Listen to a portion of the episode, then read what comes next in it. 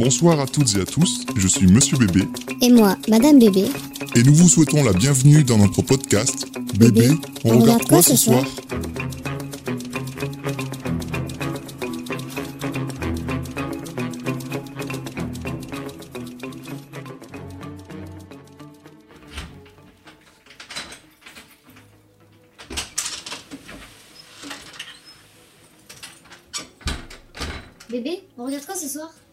Je sais pas bébé, tu veux voir quoi?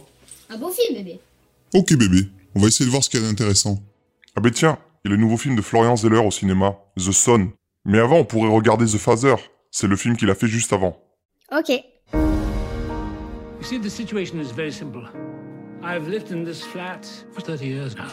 It's me. And my daughter is very interested in it. No, Dad, what are you talking about? So she's moved in with this man she met. I'm here to help you. Tell me, do what? Everything is fine, Anne. I don't know what she's cooking up against me, but she's cooking something up that I do know.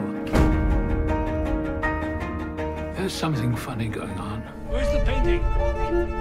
What are you doing here? Nicholas hasn't been to school in almost a month. I wanted to ask, how are you? Has something happened? You realize the school is talking about expelling you. Can I live with you?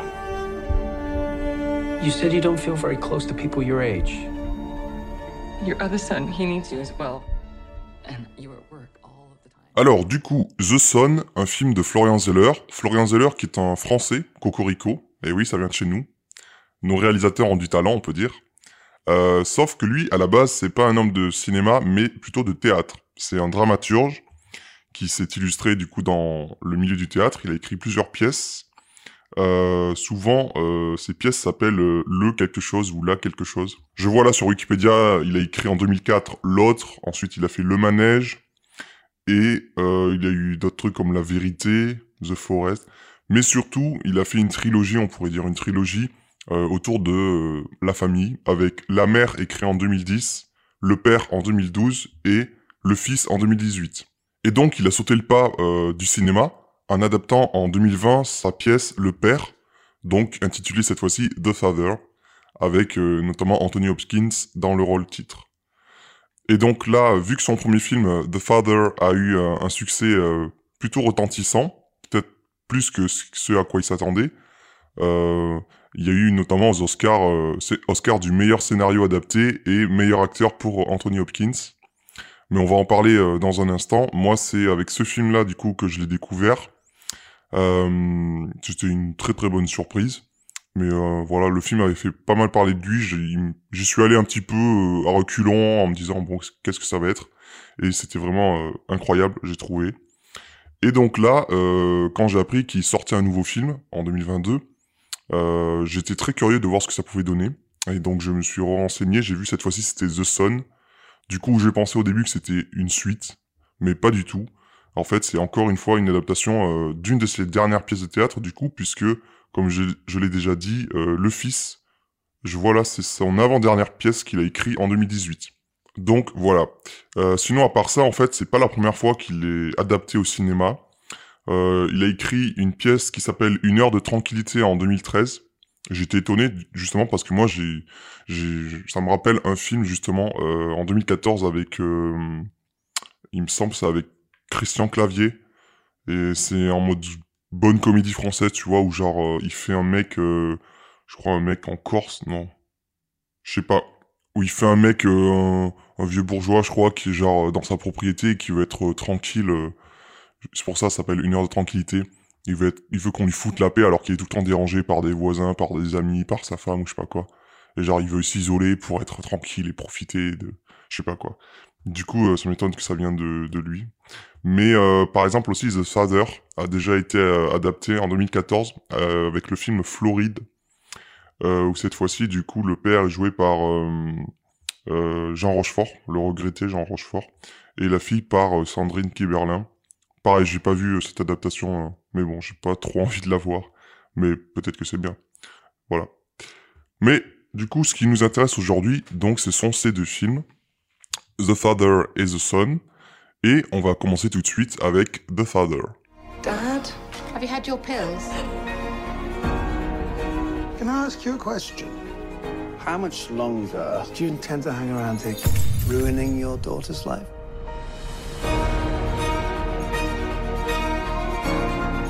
Who are you, exactly? What about me? Dad. Who exactly am I? Donc on s'attaque à The Father, sorti en 2020. Euh, après, je viens de voir en France, nous, il est sorti en 2021, en mai 2021 même. Mais c'était surtout la première fois qu'il a été présenté, c'était au festival du film de Sundance, donc euh, début 2020 aux États-Unis. Alors, euh, de quoi nous parle The Father? The Father, je vais, le prononcer à la française, The Father. Euh, ça nous parle du coup de Anthony, joué par Anthony Hopkins. Donc le personnage porte euh, le même prénom, c'est pour ça que c'est assez perturbant aussi. Il joue un vieux papy octogénaire bientôt, qui vit seul dans son grand appartement à Londres et euh, qui reçoit des visites euh, de sa fille aînée, Anne, jouée par euh, Olivia Colman. Et cette dernière lui annonce qu'elle va bientôt aller vivre à Paris, donc euh, en fait, elle veut voir avec lui euh, comment, qui va s'occuper de lui, parce que il y a déjà plusieurs aides-soignantes qui ont essayé de traiter avec lui, mais il est assez, euh, il a un caractère particulier, ce qui fait qu'à chaque fois elles sont renvoyées ou alors elles abandonnent. Donc euh, voilà, il y a cette euh, cette problématique là qui est posée. Et donc le film va être vraiment un huis clos qui va se passer entièrement euh, dans l'appartement. Euh, donc avec le personnage principal euh, Anthony Hopkins où on est vraiment de son point de vue et euh, ça va être lui qui avec les allées et venues du coup il y a euh, avec on va voir euh, une aide-soignante qui doit s'occuper de lui on va voir sa fille on va voir son beau-fils enfin le mari de sa femme mais également d'autres personnes et on va être vraiment de son point de vue euh, c'est-à-dire dans la confusion de l'esprit d'un homme qui commence à flancher avec l'âge et euh, qui serait entre démence et folie, on sait pas trop. Et la mise en scène va vraiment nous faire sentir euh, le labyrinthe dans lequel est piégé ce personnage, aussi bien mental que spatial, puisqu'on a l'impression, enfin, il a l'impression de ne plus reconnaître ce qui se passe autour de lui, que ce soit les personnes ou bien le lieu dans lequel il évolue. Fin de la récré, il est temps de passer aux spoilers. Alors du coup, je vais commencer rapidement euh, par récupérer ton avis sur le film en une phrase ou un peu de mots. Déjà, est-ce que tu as apprécié le film? Alors euh, oui, j'ai beaucoup apprécié ce film.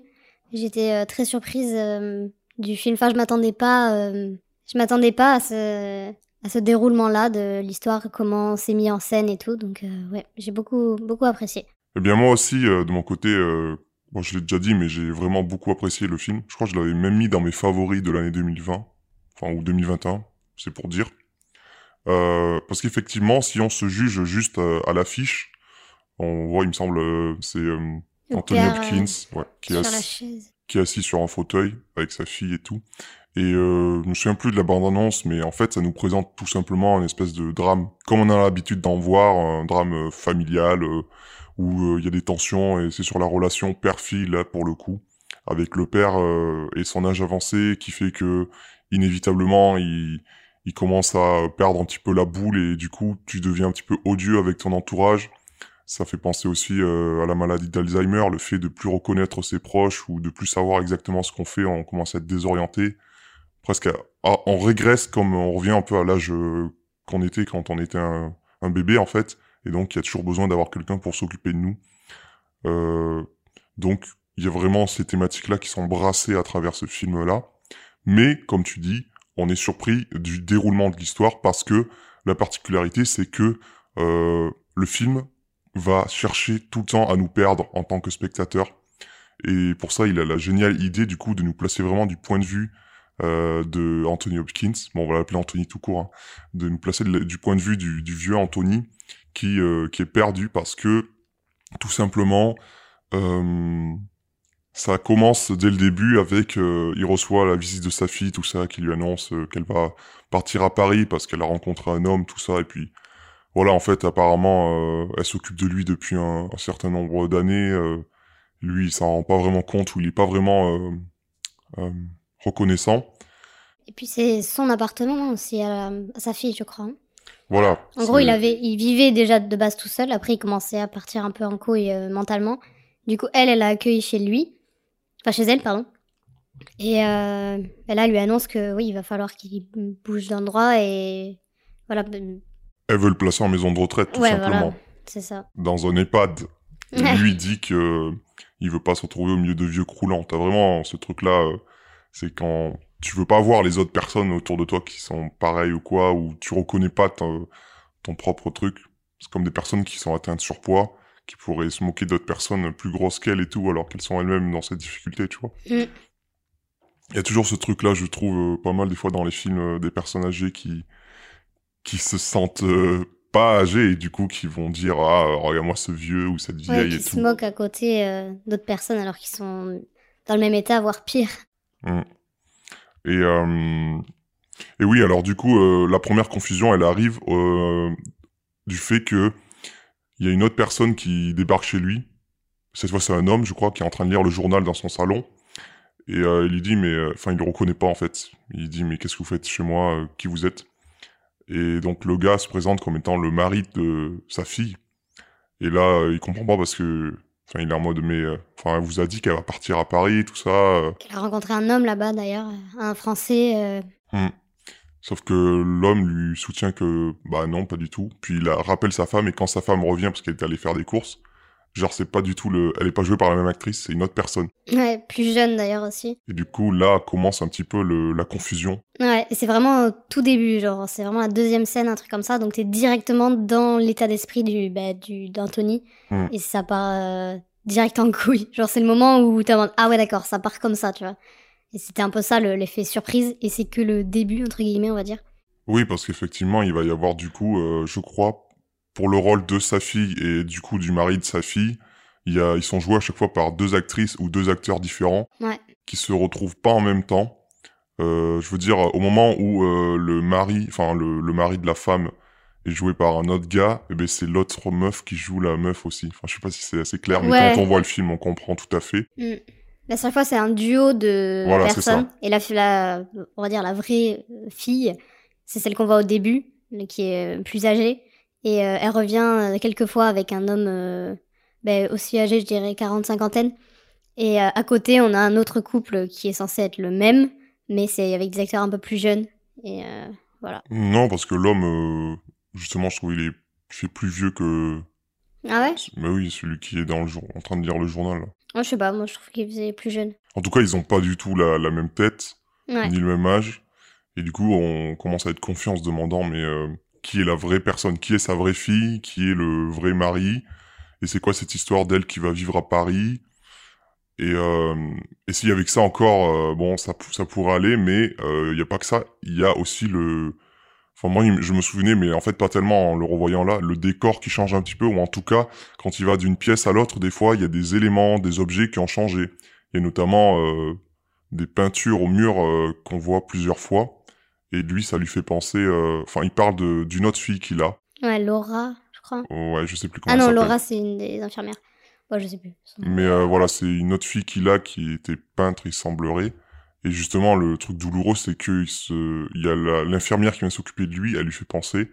Sauf qu'on comprend en fait que cette fille, elle est morte depuis de nombreuses années et que, enfin, voilà, ça fait partie de, de ce processus-là quand on confond les personnes ou quand on oublie qu'il y a des proches chez nous qui sont morts et tout. euh. Puis elle est morte d'un accident, il me semble. Enfin, ils en parlent. euh, Genre, ce serait une mort un peu brutale, quoi. euh, Violente. Ouais. Je sais, moi, je sais plus exactement. Si, je crois. Enfin, en gros, c'est pas dit clairement, mais ça a l'air d'être ça. quoi. Genre, est-ce qu'il est lié à la mort de cette fille? Je sais plus. Ça, je pense pas, mais genre, euh, c'était un accident en voiture ou je sais plus quoi. Ah ouais, ouais. Je crois qu'ils en parlent. Et t'as une scène, à un moment où il voit sa fille à l'hôpital, euh, quasiment morte. Ah ouais, ouais. Hmm.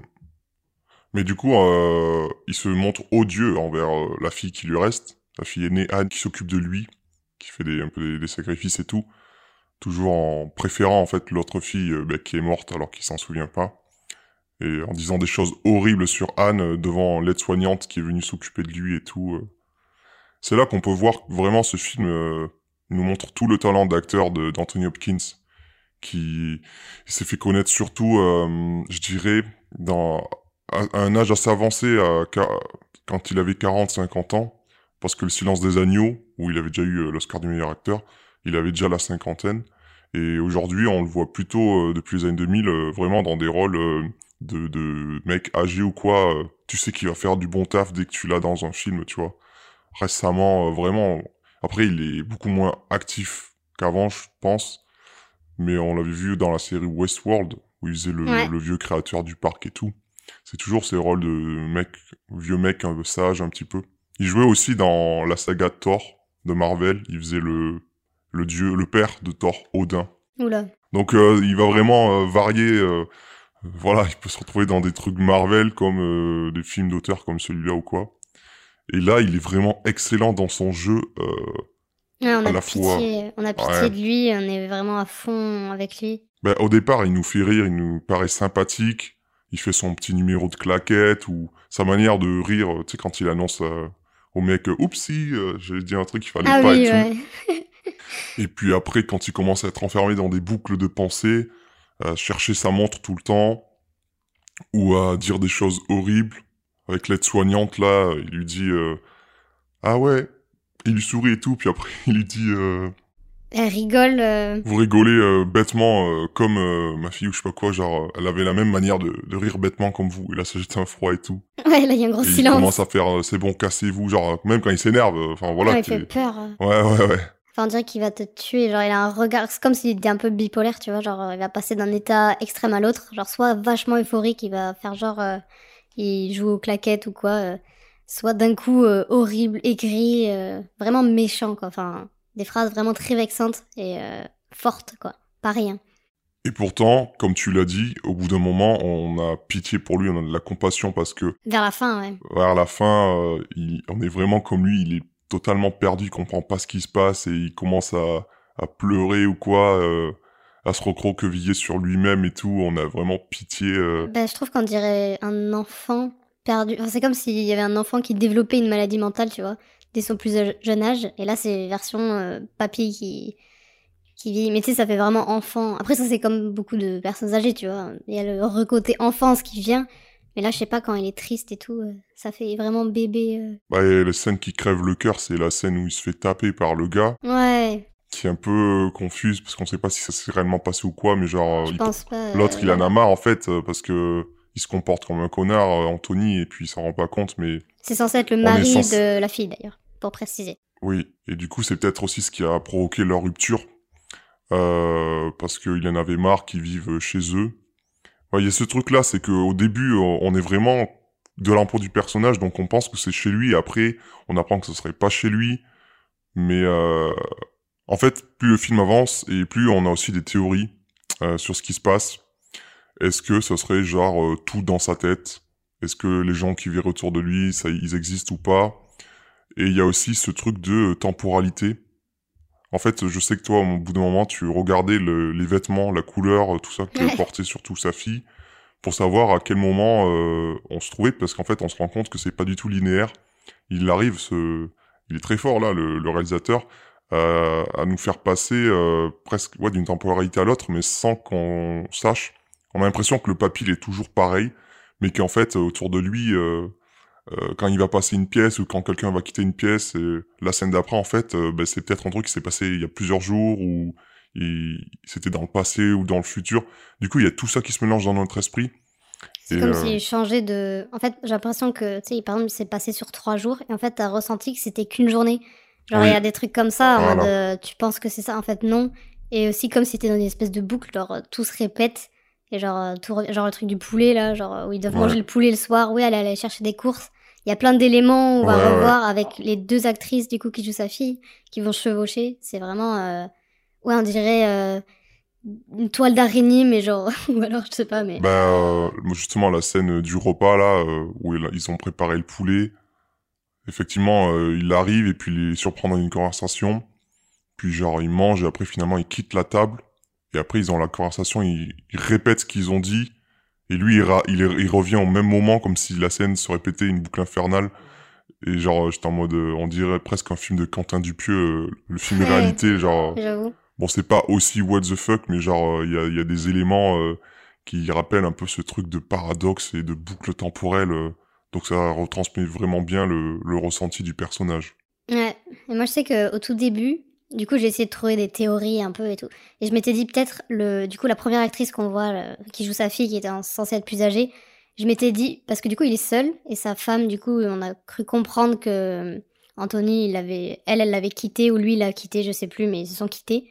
Je sais pas si elle est morte ou quoi, mais Il je, sont dit- plus en- enfin, elle est pas là en tout cas. Hmm, ce serait l'inverse, puisque quand il parle au mari, Ouais, je sais plus ce il dit euh, Ah, de toute façon, les femmes, vous verrez, elles vous quittent, euh, Oui, voilà. elles finissent par vous quitter, je sais de quoi je parle. Donc voilà, du coup, elle le quitte. Et euh, du coup, je m'étais dit, puisqu'après, il y avait la deuxième scène où on voit sa fille plus jeune et tout, je m'étais dit à tout moment, la première scène, c'était celle qui jouait sa fille, en fait, c'était un souvenir de sa femme qui lui disait qu'elle allait partir à Paris, rencontrer un, enfin, qu'elle a rencontré quelqu'un, et c'est comme ça qu'ils avaient rompu, on va dire. Et euh, bah, en fait, non, c'est pas, c'est pas ça. Mais euh, après, j'ai vu la- l'actrice plus jeune, du coup, qui est une autre actrice. Je me suis dit, ça, c'est peut-être sa vraie fille et tout, mais ouais, non, en fait, euh, en fait, j'ai essayé de trouver des théories pour comprendre. Ou alors, euh, je m'étais dit, peut-être c'est des personnes euh, qui l'imaginent dans sa tête, genre la métaphore de sa démence qui viendrait parasiter euh, des moments euh, chez lui, quoi. Genre, dont le, jeune acteur avec son journal quand il arrive. Mais du coup, non, en fait, c'est des personnes réelles qui juste qui confond et il sait pas qui est qui, il s'imagine que ça c'est telle personne, du coup il est totalement confus et on est aussi confus que lui quoi. Après, tes théories, je trouve qu'elles sont pas tout à fait fausses, parce que pour moi, les différents... Ah, quoi que si.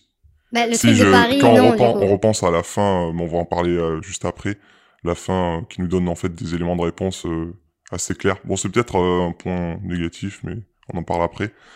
Moi, j'allais dire le fait que sa fille et son beau-fils soient joués par deux personnes différentes, ça pouvait aussi faire penser, euh, comme tu disais, genre euh, au niveau des temporalités, que ça soit ils confondent euh, les époques et du coup Ouais. c'est eux interprétés à différents âges et donc euh, différents types de relations.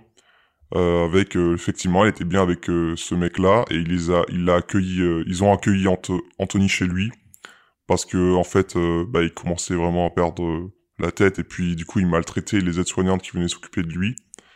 Et en même temps il y a quand même de nouveaux de nouvelles aides-soignantes qui doivent venir mais elle lui parle qu'elle va vivre à Paris puis la scène d'après lui dit que c'est fou enfin que sait pas de quoi il parle. Donc c'est pour ça qu'il y a un peu ces différents trucs de temporalité qui viennent qui viennent nous perturber Ouais. Je voulais dire aussi, euh, tu sais, tu parlais de l'espace, un peu de l'endroit où c'est. Déjà, on ressent un peu le côté théâtral, dans le sens où c'est une unité de lieu et une unité d'espace-temps, un peu. Et euh, enfin, l'espace-temps, c'est un peu... On sait pas trop, du coup, parce qu'on dirait qu'il y a plusieurs jours, et en fait, au final, ce serait peut-être que quelques jours. Enfin, c'est très confus. Même euh, niveau de lumière, genre, on voit pas forcément quand il fait jour, quand il fait nuit, donc ça fait... C'est pour ça que ça fait très théâtral, donc c'est pour ça aussi... euh, Enfin, c'est- compréhensible vu euh, le réalisateur. Mais lui, il est perdu aussi en tant que personnage parce que des fois, il se réveille, il est en pyjama Ouais. et on lui dit ah mais enfin on est l'après-midi tout ça alors que lui il pensait que c'était le matin. Comme tu Ouais. dis, la, la lumière change pas trop donc euh, ça peut être une lumière assez douce qui vient des fenêtres. assez traître. Et aussi, je sais que, enfin, je sais pas si t'avais remarqué ça, mais même, comme tu disais, le décor change un peu. Et je trouve qu'après, c'est plus vers la milieu-fin vraiment où il change et on le remarque beaucoup. Mais avant ça, genre, euh, comme est foutu l'appartement, du coup, t'as l'impression que c'est immense et en même temps, on dirait un labyrinthe. Genre, t'arrives pas à te situer vraiment, euh, à part le salon, la cuisine, l'entrée. Genre, les trois trucs principaux, les autres, les chambres, plein d'autres pièces, tu vois, genre, c'est un peu euh, le bazar. Enfin, t'arrives pas trop à savoir où est où est où et ce serait peut-être genre euh, je sais pas la représentation aussi de lui dans sa tête un peu en mode euh, il est un peu perdu il sait pas où c'est enfin tout se ressemble un peu donc euh, ouais et aussi euh, à un moment il y avait une scène où euh, ils vont je crois que c'est chez le médecin ou je sais plus quoi c'est pas chez le médecin mais c'est pour euh, aller à un EHPAD en gros ils ont un rendez-vous et bah, quand ils rentrent et tout, déjà le vieux, il croit qu'ils rentrent chez eux. En fait, non. Et ça ressemble beaucoup à l'appartement. Et genre, même toi, t'avais dit genre, ah, mais c'est pas l'appartement. Non, non, regarde et tout. Enfin, toutes les pièces un peu semblent similaires. On est vraiment dans sa tête en mode, il est confus, il croit que ça, c'est ça. Et non, en fait. Genre, il dit, je crois, oui, t'as pas les clés. euh. Et elle dit, bah non. Et elle sonne et euh, on le laisse rentrer. On dirait, c'est vraiment foutu pareil. Genre, t'as la même porte d'entrée euh, comme dans leur appartement. Oui parce que j'allais parler du lieu. euh, c'est bien tu m'ouvres la porte. Euh, c'est mauvais jeu de mots. Mais euh, effectivement ce qui est intéressant, même si de base c'est une pièce de théâtre, c'est toujours compliqué d'adapter une pièce de théâtre au cinéma sans paraître trop théâtral justement. Euh, on le sent souvent, c'est des huis clos et puis ça va beaucoup jouer sur les dialogues, euh, des situations entre des personnages. Et euh, là, je trouve qu'il arrive à détourner le, le truc. Alors, je sais pas, je serais très curieux de voir ce que donne la pièce de théâtre euh, sur Ouais. scène. Euh, parce qu'effectivement, euh, on a une, une unité de lieu, a priori. Euh, mais justement, je suis pas d'accord sur le terme unité de temps, qui fait que ça se passe en une journée. Enfin, on a l'impression, ce sentiment que ça se passe en continu euh, sur une journée ou plusieurs. Mais euh, le fait que, bah, justement, il va mélanger les temporalités et les acteurs qui interprètent les différents personnages, on est confus et finalement, ça peut... C'est presque comme si ça se passait sur une période de plusieurs années, mais que c'était réduit à une semaine. Du coup, c'est très bizarre. Et je voulais parler du lieu en tant que une geôle pour le personnage, une prison. Il semble vraiment piégé à l'intérieur de ces lieux qu'il peut pas quitter. Et euh, même du coup, le seul moment où on le voit quitter justement, euh, c'est ils sont dans l'ascenseur et ensuite ils sont dans le comment on appelle ça le le couloir pour entrer. Et comme tu dis, enfin le vestibule, euh, on a l'impression, je crois qu'on a vu la la femme euh, en sortir une fois. Ça ressemble vraiment trait pour trait. Je serais pas étonné que ce soit le même même. J'ai pas vé- revérifié. Et du coup, on a l'impression, comme tu dis, bon voilà, ils, ils ont les, ils ont pas les clés, ils sonnent et ils entrent, euh, ouais, dans cette espèce d'hôpital ou EHPAD pour le renseigner et le faire accepter. Et il me semble vers la fin, quand la confusion augmente de plus en plus dans son esprit, que euh, le- l'exemple le plus flagrant, c'est quand il va ouvrir l'espèce de placard Ouais. qui l'amène dans le couloir d'hôpital et tout. Mm. Et euh, ensuite, euh, il se réveille ou quoi, comme s'il avait fait un cauchemar et qu'il va ouvrir. En fait, c'est un placard normal, mais c'est exactement la même disposition des pièces et tout. Donc c'est assez, assez perturbant. Ouais, et même il y a- il y avait une scène aussi, où, je crois que c'est après ce rêve-là, entre guillemets, où euh, on le voit un peu en plan épaule, je crois, où on voit juste, euh, c'est censé être sa chambre, on voit des murs bleus et tout, et je t'avais fait la remarque en mode, ah ouais, on dirait qu'il est dans un truc euh, psychiatrique ou un EHPAD, enfin, qu'il est pas chez lui, quoi. Et genre là, hop, comme par hasard, euh, enfin, c'était ça, du coup, et ça c'est vers la fin, du coup, où on découvre que, bah, enfin, ça fait longtemps, en fait, qu'il est là, euh, Ah oui, là tu parles de la fin directement. oui, oui, bah, c'est juste pour euh, l'amener vite fait, c'est qu'il y a des moments, euh, il y a des plans, on dirait qu'il est pas forcément chez lui, on dirait que ça change les décors et tout, et c'est vrai que je crois qu'on n'avait pas vu forcément sa chambre, je sais plus. Si, peut-être. Si, il y a des scènes justement où, tu sais, euh, sa fille essaie de le tuer, elle étouffe avec un coussin. Ah ouais, c'est horrible ça. Et donc euh, ça, euh, on se dit est-ce que c'est vrai, est-ce que c'est un fantasme, est-ce que c'est un rêve? Après on se rend compte que c'est dans la tête de la fille qui aurait eu des pensées comme ça parce que son père lui mène la vie dure. Mais euh, et après on revoit la scène, mais cette fois il étouffe pas, mais genre c'est quand il va pas bien et qu'il retourne au lit, qu'elle est près euh, à son chevet et tout. Ouais. Et justement, ouais, comme tu dis, je crois que c'est là qu'on arrive au reveal, final reveal. euh, en fait, tout ça euh, depuis le début. Alors je sais pas, je, je Je dirais pas, pas ça comme ça depuis le début. euh, non, c'est juste. euh, Mais euh, effectivement, c'est il termine du coup dans cette, enfin, à l'hôpital, à la maison de retraite quoi, dans sa Mm. chambre et tout. Mais on comprend que ça fait plusieurs mois qu'il est déjà là. C'est ça. Et pour moi, il aurait un peu retracé tous ses souvenirs, mais en fait, je pense qu'il, enfin, ça mélange, comme tu dis, peut-être en plusieurs années le truc. Et euh, de base, il, habitait chez, du coup, chez, enfin, il habitait chez lui, après chez sa fille. Mm. Il a vu ses deux maris, du coup, ou copains, on sait pas. Non, Ah justement, non, justement, il y a un pas seul. de- il y a Oui, pas de, de On mari. en a vu qu'un. En fait, euh, on se rend compte que les, à part sa fille et le mari de sa fille, les autres euh, acteurs, actrices Ah oui. qu'il a vus, alors je sais que ben, justement l'autre duo qui joue euh, sa fille et son beau-fils, ce seraient des visages de personnes infirmières, infirmiers qui sont du coup dans l'établissement où il est. Qui s'occupe de lui euh, quasiment la- tous les jours. euh. La jeune aide-soignante aussi, euh, ou pas du tout? Tu sais, la, la jeune... La blonde? Oui, elle est blonde, je crois. euh, Non, elle, du coup, je pense que c'est. euh, Elle, on la voit pas après dans on la voit pas, et Donc, Et je pense que ça, c'était genre. C'est peut-être vraiment une- sa fille. ouais, c'est une incarnation de sa, sa fille qui est Sa décédée. fille, ouais. Et en fait, ça aurait été le visage de l'autre infirmière, du coup, qui était venue à la maison. Ouais, ouais, ouais. Mais euh, lui, puisqu'il était à fond sur sa, sa fille et tout, qui est décédée, du coup, il la, la verrait là. Ouais, mais en tout cas, ce qui est terrible, c'est on est vraiment, euh, enfin, il est vraiment piégé dans cet appartement qui, du coup, à la fin, euh, est devenu une chambre d'hôpital, euh, maison de retraite, là où il voulait pas du tout aller. Ouais. Et il y a pas du tout ce truc de, d'habitude, dans un autre film, on te montrerait, bah, je sais pas, on l'amène en voiture, on lui ment, je sais pas quoi, mais genre, voilà, c'est un peu un truc forcé. Et là, le truc, c'est qu'il a pas besoin de se déplacer, il est déjà sur place. Ouais, Juste le décor autour de lui a changé, mais il y a exactement l'emplacement de son lit au même endroit, la fenêtre, mais juste euh, bah, beaucoup moins fastueux et grand. euh, parce qu'au début, quand il est tout seul dans cet appartement, euh, on se dit euh, bon, ok, il a l'air d'avoir eu une vie, enfin, il est riche quoi, pour avoir un appartement comme ça. En plus, c'est à Londres et tout, quand on connaît le prix des loyers là-bas. Après, on apprend que finalement, c'est pas chez lui, mais chez sa fille et, et le mari de sa fille. Donc, on se dit, bon, ok, euh, ils sont assez aisés et tout, mais ça serait plus compréhensible d'un couple comme ça, de cet âge-là, de, de garder euh, un appartement de cette taille-là, alors que quand t'es vieux, tout ça. Bah, après, voilà. Et, euh, et ce qui est marrant, c'est que le- les premiers plans, si tu te souviens, c'est elle qui conduit euh, Oui, vers une espèce de Un château, on dirait, en fait. ouais, Euh, un espèce de manoir rouge Ouais. euh, au milieu de Londres et tout. Et du coup, j'étais un- même moi, j'avais vu le film, mais je me souvenais plus. Je me suis dit, euh, j'ai dit ah ben là, c'est là où il habite, donc il est plutôt bien logé et tout. Et en fait, on découvre à la fin que c'est le bâtiment de l'hôpital Ouais. euh, EHPAD. euh. C'est ça. Et en fait, à la fin, ouais, euh, quand elle, repart en voiture, euh, bah c'était l'hôpital, euh, l'EHPAD et tout. Mais du coup, c'est très intelligent de jouer sur ça et tout, Ouais, comme détail. c'est subtil, tu vois. Enfin, juste si tu l'as remarqué, c'est cool. Si tu l'as pas remarqué, bah, c'est pas grave, tu vois. Genre, c'est pas dit précisément. Alors, regardez, là, c'est la façade. Tu vois, ça c'est bien, bien foutu. Euh, voilà, je pense que j'ai fait le tour un petit peu. Je sais pas s'il y a quelque chose d'autre qui te vient en tête. Je voulais parler aussi d'une euh, référence un peu que j'ai. Enfin, j'ai pensé à ça euh, pendant le film. Du coup, c'est ce film, on va dire, qui parle à la démence. Et pour moi, j'ai quand même beaucoup pensé à l'Alzheimer.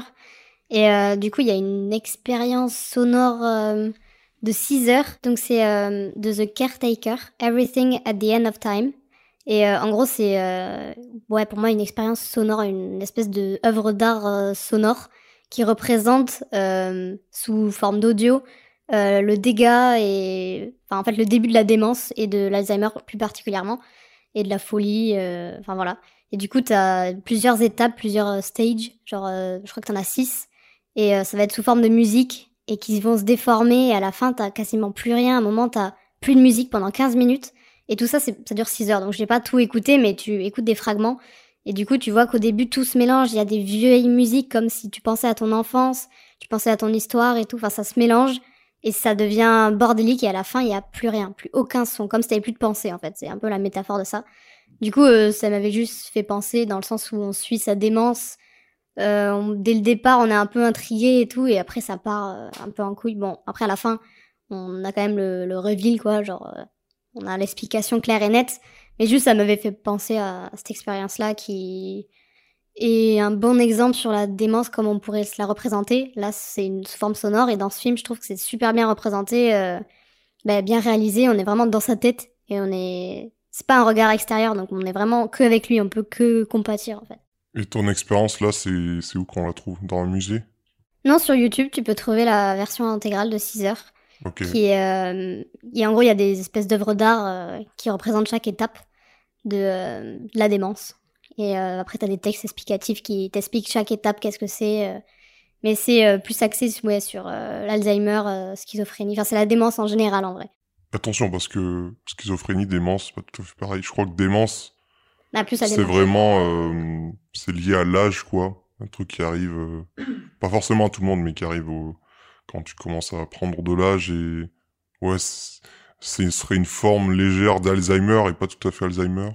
Enfin voilà, euh, juste pour dire, on n'est pas des spécialistes dans le domaine, donc euh, Oui, du on coup, confond un petit peu les, les deux, mais enfin, vous Bah, voyez ce- euh. Oui, ce serait plus, euh, oui, démence et euh, avec euh, quand même de l'Alzheimer euh, dedans, quoi. Et euh, est-ce qu'il y a une scène euh, qui t'a marqué en particulier que tu retiens de ce film? Euh, moi, je dirais, ce serait peut-être la scène où il se fait frapper. euh. En fait, je crois qu'il vient d'être euh, horrible. euh. Enfin, je sais pas, je crois qu'il vient de faire une action pas folle avec sa fille et tout. Et après, il y a le mari de, sa fille qui vient et qui lui parle vachement mal et qui se met à le frapper du coup. Et genre, je sais pas, tu vois le papy heureux en mode de- sans défense, genre t'as pitié. C'est vraiment là, je trouve, où t'as le plus pitié de lui. Genre, t'es vraiment en mode putain, mais le pauvre. Et je sais que cette scène, ouais, c'était très touchant. J'avais un peu les larmes aux yeux et tout. Et euh, mais après, pour moi, c'est le tout qui fait. Il n'y a pas forcément deux scènes particulières, à part peut-être celle-là, du coup. Mais sinon, c'est vraiment tout le, tout le parchemin. Enfin, j'adore quand. Tout le parchemin.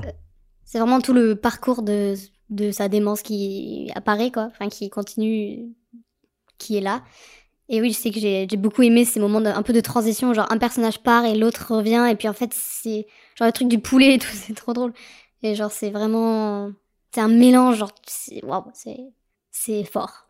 Ouais, C'est un film à pas regarder euh, peut-être avec vos grands-parents, euh, surtout s'ils commencent à être âgés et avoir un petit peu ces problèmes de mémoire, parce que c'est c'est exactement le, le- enfin, on n'a pas envie de voir partir ses proches dans cet état-là et malheureusement des fois euh, c'est des choses qui arrivent. Donc euh, ouais, c'est pas un feel good movie du tout, euh, c'est assez badant quoi. Euh, moi de mon côté, je ouais la scène que tu décrivais où il se fait frapper et tout et qu'après il redevient un petit garçon presque, il me semble, il, il appelle sa maman, tu sais, il est là en mode Oui, mommy, mommy, I want my mommy. Et puis c'est sa fille qui vient le, le réconforter, il s'écroule en larmes et tout, c'est assez bouleversant, ouais. Euh, moi, ouais, j'ai bien aimé du coup cette, cette scène-là où il craque.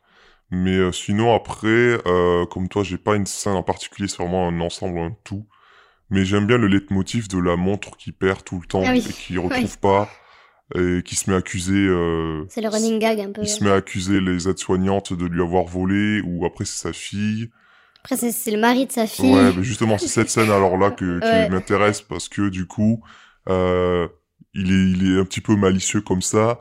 Il cherche sa montre, tout ça, il se touche le poignet. Il sait, il y a une cachette secrète où il met ses objets de valeur euh, qui se situe dans la salle de bain, je crois, Sous la salle fille. de bain, je crois. ouais. Ouais, au niveau du lavabo ou la- l'armoire en pharmacie, bref, et il la trouve pas là.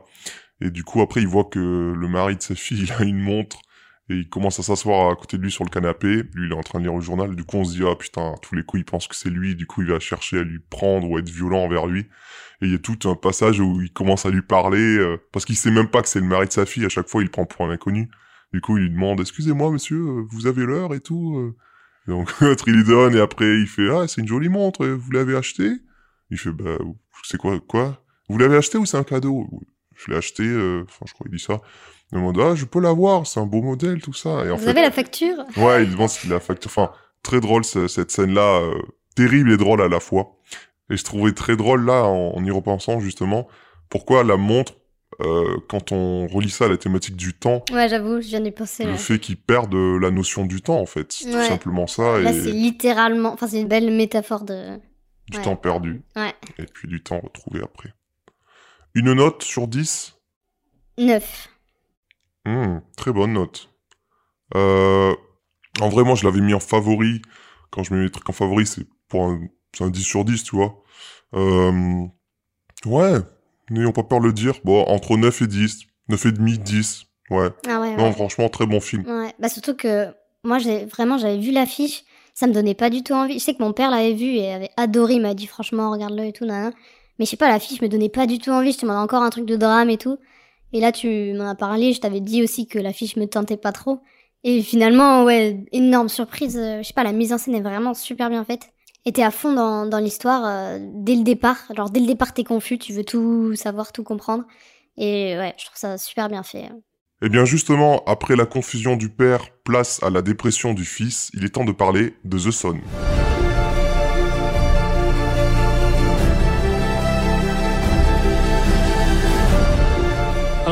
Son. You came to tell me what a good dad you are? What do you want? Applause? It's my little boy. I can't give up on him.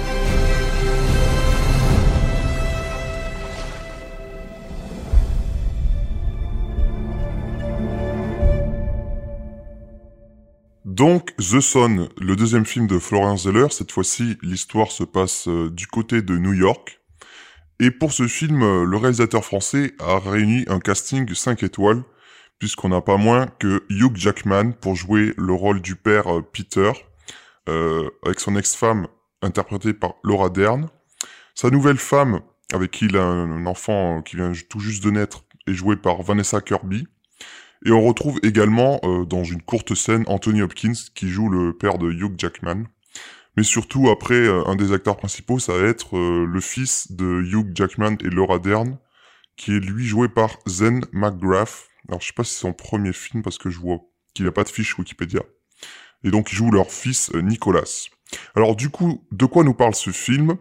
En fait, on suit le jeune Nicolas, un adolescent âgé de 17 ans, qui n'est plus tout à fait le petit garçon souriant qu'il était avant. Il semble pris d'un mal-être de vivre, euh, qui fait que euh, sa mère, Laura Dern, est désemparée et elle ne sait plus quoi faire avec lui. Parce qu'en gros, euh, c'est euh, des parents qui sont divorcés depuis un certain nombre d'années, on comprend. Et le fils euh, vit avec sa mère. Tandis que le père a refait sa vie avec une nouvelle compagne qui est bien plus jeune que lui. Enfin, quand on voit la différence d'âge des interprètes, elle aurait 15 à 20 ans de moins que lui. Et il a même euh, du coup un nouvel enfant avec elle. Et euh, donc la mère, euh, désespérée, vient voir euh, le père dès le début en lui demandant si, enfin, de faire quelque chose parce que sait pas ce qui se passe avec leur fils. Et donc le père va essayer de tout faire pour redonner un petit peu le goût de vivre à son fils, à commencer par lui proposer de venir vivre chez eux avec lui et sa nouvelle femme. Fin de la récré, il est temps de passer aux spoilers. Alors du coup, The Son, donc le fils en français, qui n'est pas du tout euh, une histoire liée à celle de The Father, mais qui va tout de même s'intéresser encore à des questions familiales. C'est totalement un drame. Cette fois-ci, relation euh, compliquée entre un enfant et ses parents, et surtout accentuée sur celle qu'il a avec son père. Donc on voit euh, Nicolas, un adolescent assez timide et renfermé sur lui-même, qui ne va plus du tout à l'école, qui vit seul avec sa mère Laura Dern, je sais plus comment elle s'appelle, euh, Kate, je crois, je sais plus. Mais je vais appeler par les noms des acteurs, actrices, ça sera plus simple.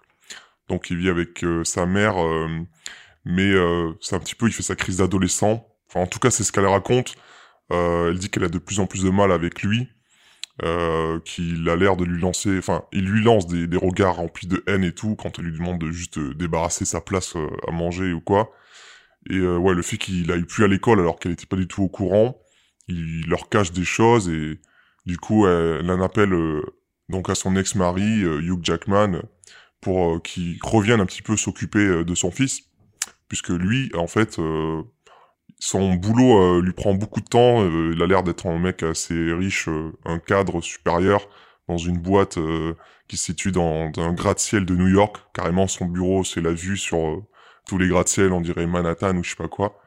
Et en fait, après, on apprend que, je crois, il, il travaille euh, en tant que juriste ou avocat, un truc dans le droit. Ouais. Et euh, en plus, il est en, il est en plein euh, business pour euh, faire partie d'une campagne euh, politique pour les primaires. donc, je sais pas quel parti c'est, mais en tout cas, voilà, il commence à entrer un petit peu dans le milieu de la politique également. Et et son père également, qu'on verra lors d'une courte scène, on reviendra dessus plus tard, avec Anthony Hopkins, qui lui aussi, enfin voilà, il vient d'un milieu très très aisé, voilà, où le père semble également être une figure importante, euh, il vit dans une espèce de manoir et tout. euh. Mais bon, ça c'est plus pour le contexte, euh, le cadre socio-culturel, j'ai envie de dire.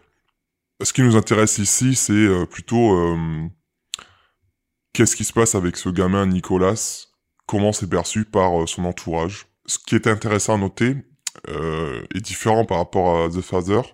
The Father, comme son nom l'indique, c'est le père, et on était du point de vue de ce père-là, de ce vieux monsieur qui commence à dépérir. Là, The Son, euh, ça parle du fils, mais pour autant, il me semble, on n'est pas vraiment du point de vue du fils. On le voit de temps en temps seul, mais c'est plutôt euh, du point de vue de ses parents et surtout du père, quoi. Comment tu réagis face à ton enfant qui ne va pas bien euh, quand toi-même tu n'arrives pas à le comprendre et que tu te retrouves impuissant face à ses problèmes? Puisqu'en fait, euh, on le devine assez vite, euh, le fils serait pris d'un état dépressif assez grave, très sévère, hum, parce qu'il a du mal à expliquer ce qu'il ressent. Euh, il fait toujours la gueule. Enfin non, je vais pas réduire ça.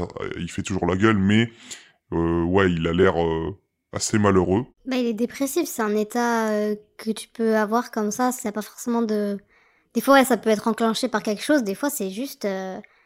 Ça revient de, des histoires de ton passé, le divorce, ça peut... Surtout quand, j'imagine, tu devais être assez jeune, ça peut vraiment te bouleverser la tête, t'as un peu un espèce de rêve qui se fait écrouler d'un coup parce que tes parents se séparent. Rien que ça, ça peut créer un espèce de traumatisme. Pour moi, euh, la dépression, qui, où il n'y a pas vraiment de déclencheur directement, souvent c'est lié à ton passé, ça se mélange, et il y a un état qui souvent se manifeste à l'adolescence qui fait que tu te retrouves dans un état où oui, t'as plus envie de rien, t'as plus, t'as pas forcément de raison, et c'est ça qui dérange le plus l'entourage souvent, c'est que t'as pas de raison particulière à ne plus vouloir euh, être sur cette terre, tu vois.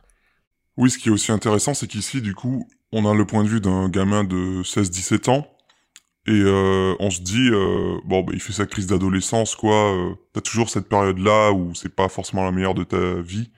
T'es toujours dans un état presque triste Il a ton- sa période émo, ou je sais pas, tu Ouais. vois. Ton corps change, euh, Ouais, tu deviens ad- adolescent, du coup, t'en as marre de tes parents. C'est le moment un peu rebelle euh, hmm, où t'es blasé, t'es chiant, quoi.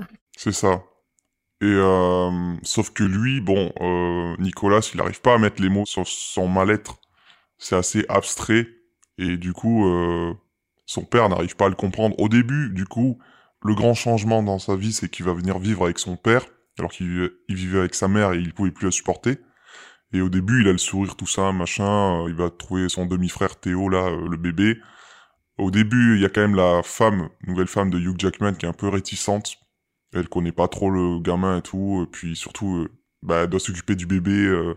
tandis que le, mec travaille, elle, est tout le temps à la maison pour s'occuper du nouveau-né. C'est déjà compliqué à gérer, elle a du mal à dormir. Donc c'est en plus, euh, il y a le gamin qui a l'air de pleine crise. qui est en pleine crise d'adolescent, euh, alors que c'est même pas son propre gamin. Bon, voilà, ça c'est compréhensif, euh, sa Ouais. réaction. Et surtout pour moi, c'est le côté où euh, elle elle fait tout, on dirait, à la maison et lui, bah, forcément, il ramène l'argent et tout, oui, mais du coup, il est jamais là, il est absent, il voit rien. c'est elle qui se retrouve à tout faire et tu sens qu'elle est fatiguée, quoi. Genre vraiment. Et c'est elle, ouais, qui va payer les pots cassés, puisqu'elle va découvrir en premier euh, que, en fait, euh, Nicolas, ça va pas du tout mieux. Euh, il a du mal à se lever le matin pour aller en cours, parce que du coup, il a dû changer d'école euh, entre-temps et intégrer un nouveau euh, lycée en milieu d'année. Et il y a cette scène, du coup, elle le réveille de force, un petit peu, enfin pas de force, mais elle insiste, et puis finalement, il sort, il lui parle mal, ou... Enfin voilà, on sent qu'il est pas vraiment content de cette nouvelle vie qu'a son père, puisqu'il va même lui reprocher frontalement de d'avoir séduit son père alors qu'il était toujours marié et tout. Et euh, bah, c'est assez terrible, mais assez, enfin, c'est compréhensible des deux points de vue, j'ai envie de dire. Ouais. Le gamin qui en veut à cette euh, nouvelle femme qui lui aurait euh, volé, euh, qui aurait brisé le, le mariage. euh. Bah, t'aimes jamais tes parents. beaux-parents euh, au début, enfin. non. Et en même temps, on peut pas être dans la tête des deux ex-parents, savoir ce qui s'est passé réellement. Euh, bon, on comprend que c'est quand même le père qui semble avoir quitté le, le foyer et, et donc l'enfant a vécu ça peut-être comme un abandon parce que sa mère a pas, semble-t-il, pas refait sa vie derrière. On la voit pas euh, avoir, enfin, avoir une, une nouvelle personne avec qui elle sera en couple, tandis que le père, lui, il a carrément fait un nouveau gosse avec une meuf qui, en- qui est plus jeune que Ouais, l'était sa femme. Donc il y a ce truc-là. euh, ouais, le cliché un peu de c'est le mec qui se barre et qui c'est se ouais, prend une jeunette. qui, qui fait la, la crise de sa crise de la quarantaine cinquantaine et qui va euh, se mettre en couple avec une nana euh, bien plus jeune que lui pour retrouver une nouvelle jeunesse. Il y a un peu ce, ce cliché là peut-être euh, Ouais. qui est montré. Et donc en fait euh, elle maintient elle aussi une façade puisque euh, donc la mère euh, la mère de Nicolas qui se retrouve toute seule. euh, son fils n'est pas très communicatif, elle a pas de nouvelles de lui, donc elle va revoir euh, Hugh Jackman, ils prennent un verre ensemble et tout, euh, pour savoir comment il va et tout. Lui, il lui assure que tout va bien, machin, parce qu'il est pas au courant vraiment de ce qui se passe.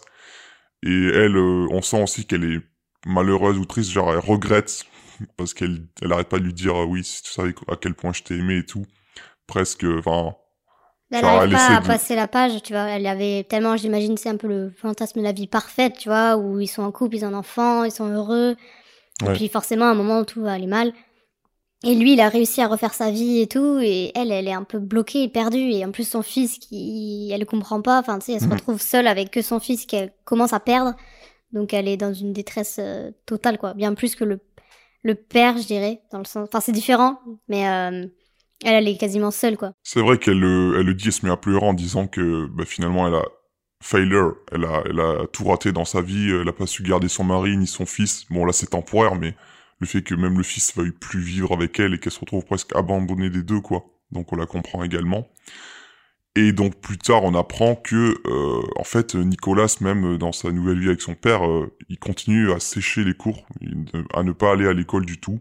Par contre, je sais pas toi, mais quand je séchais les cours, euh, on prévenait directement mes parents, quoi.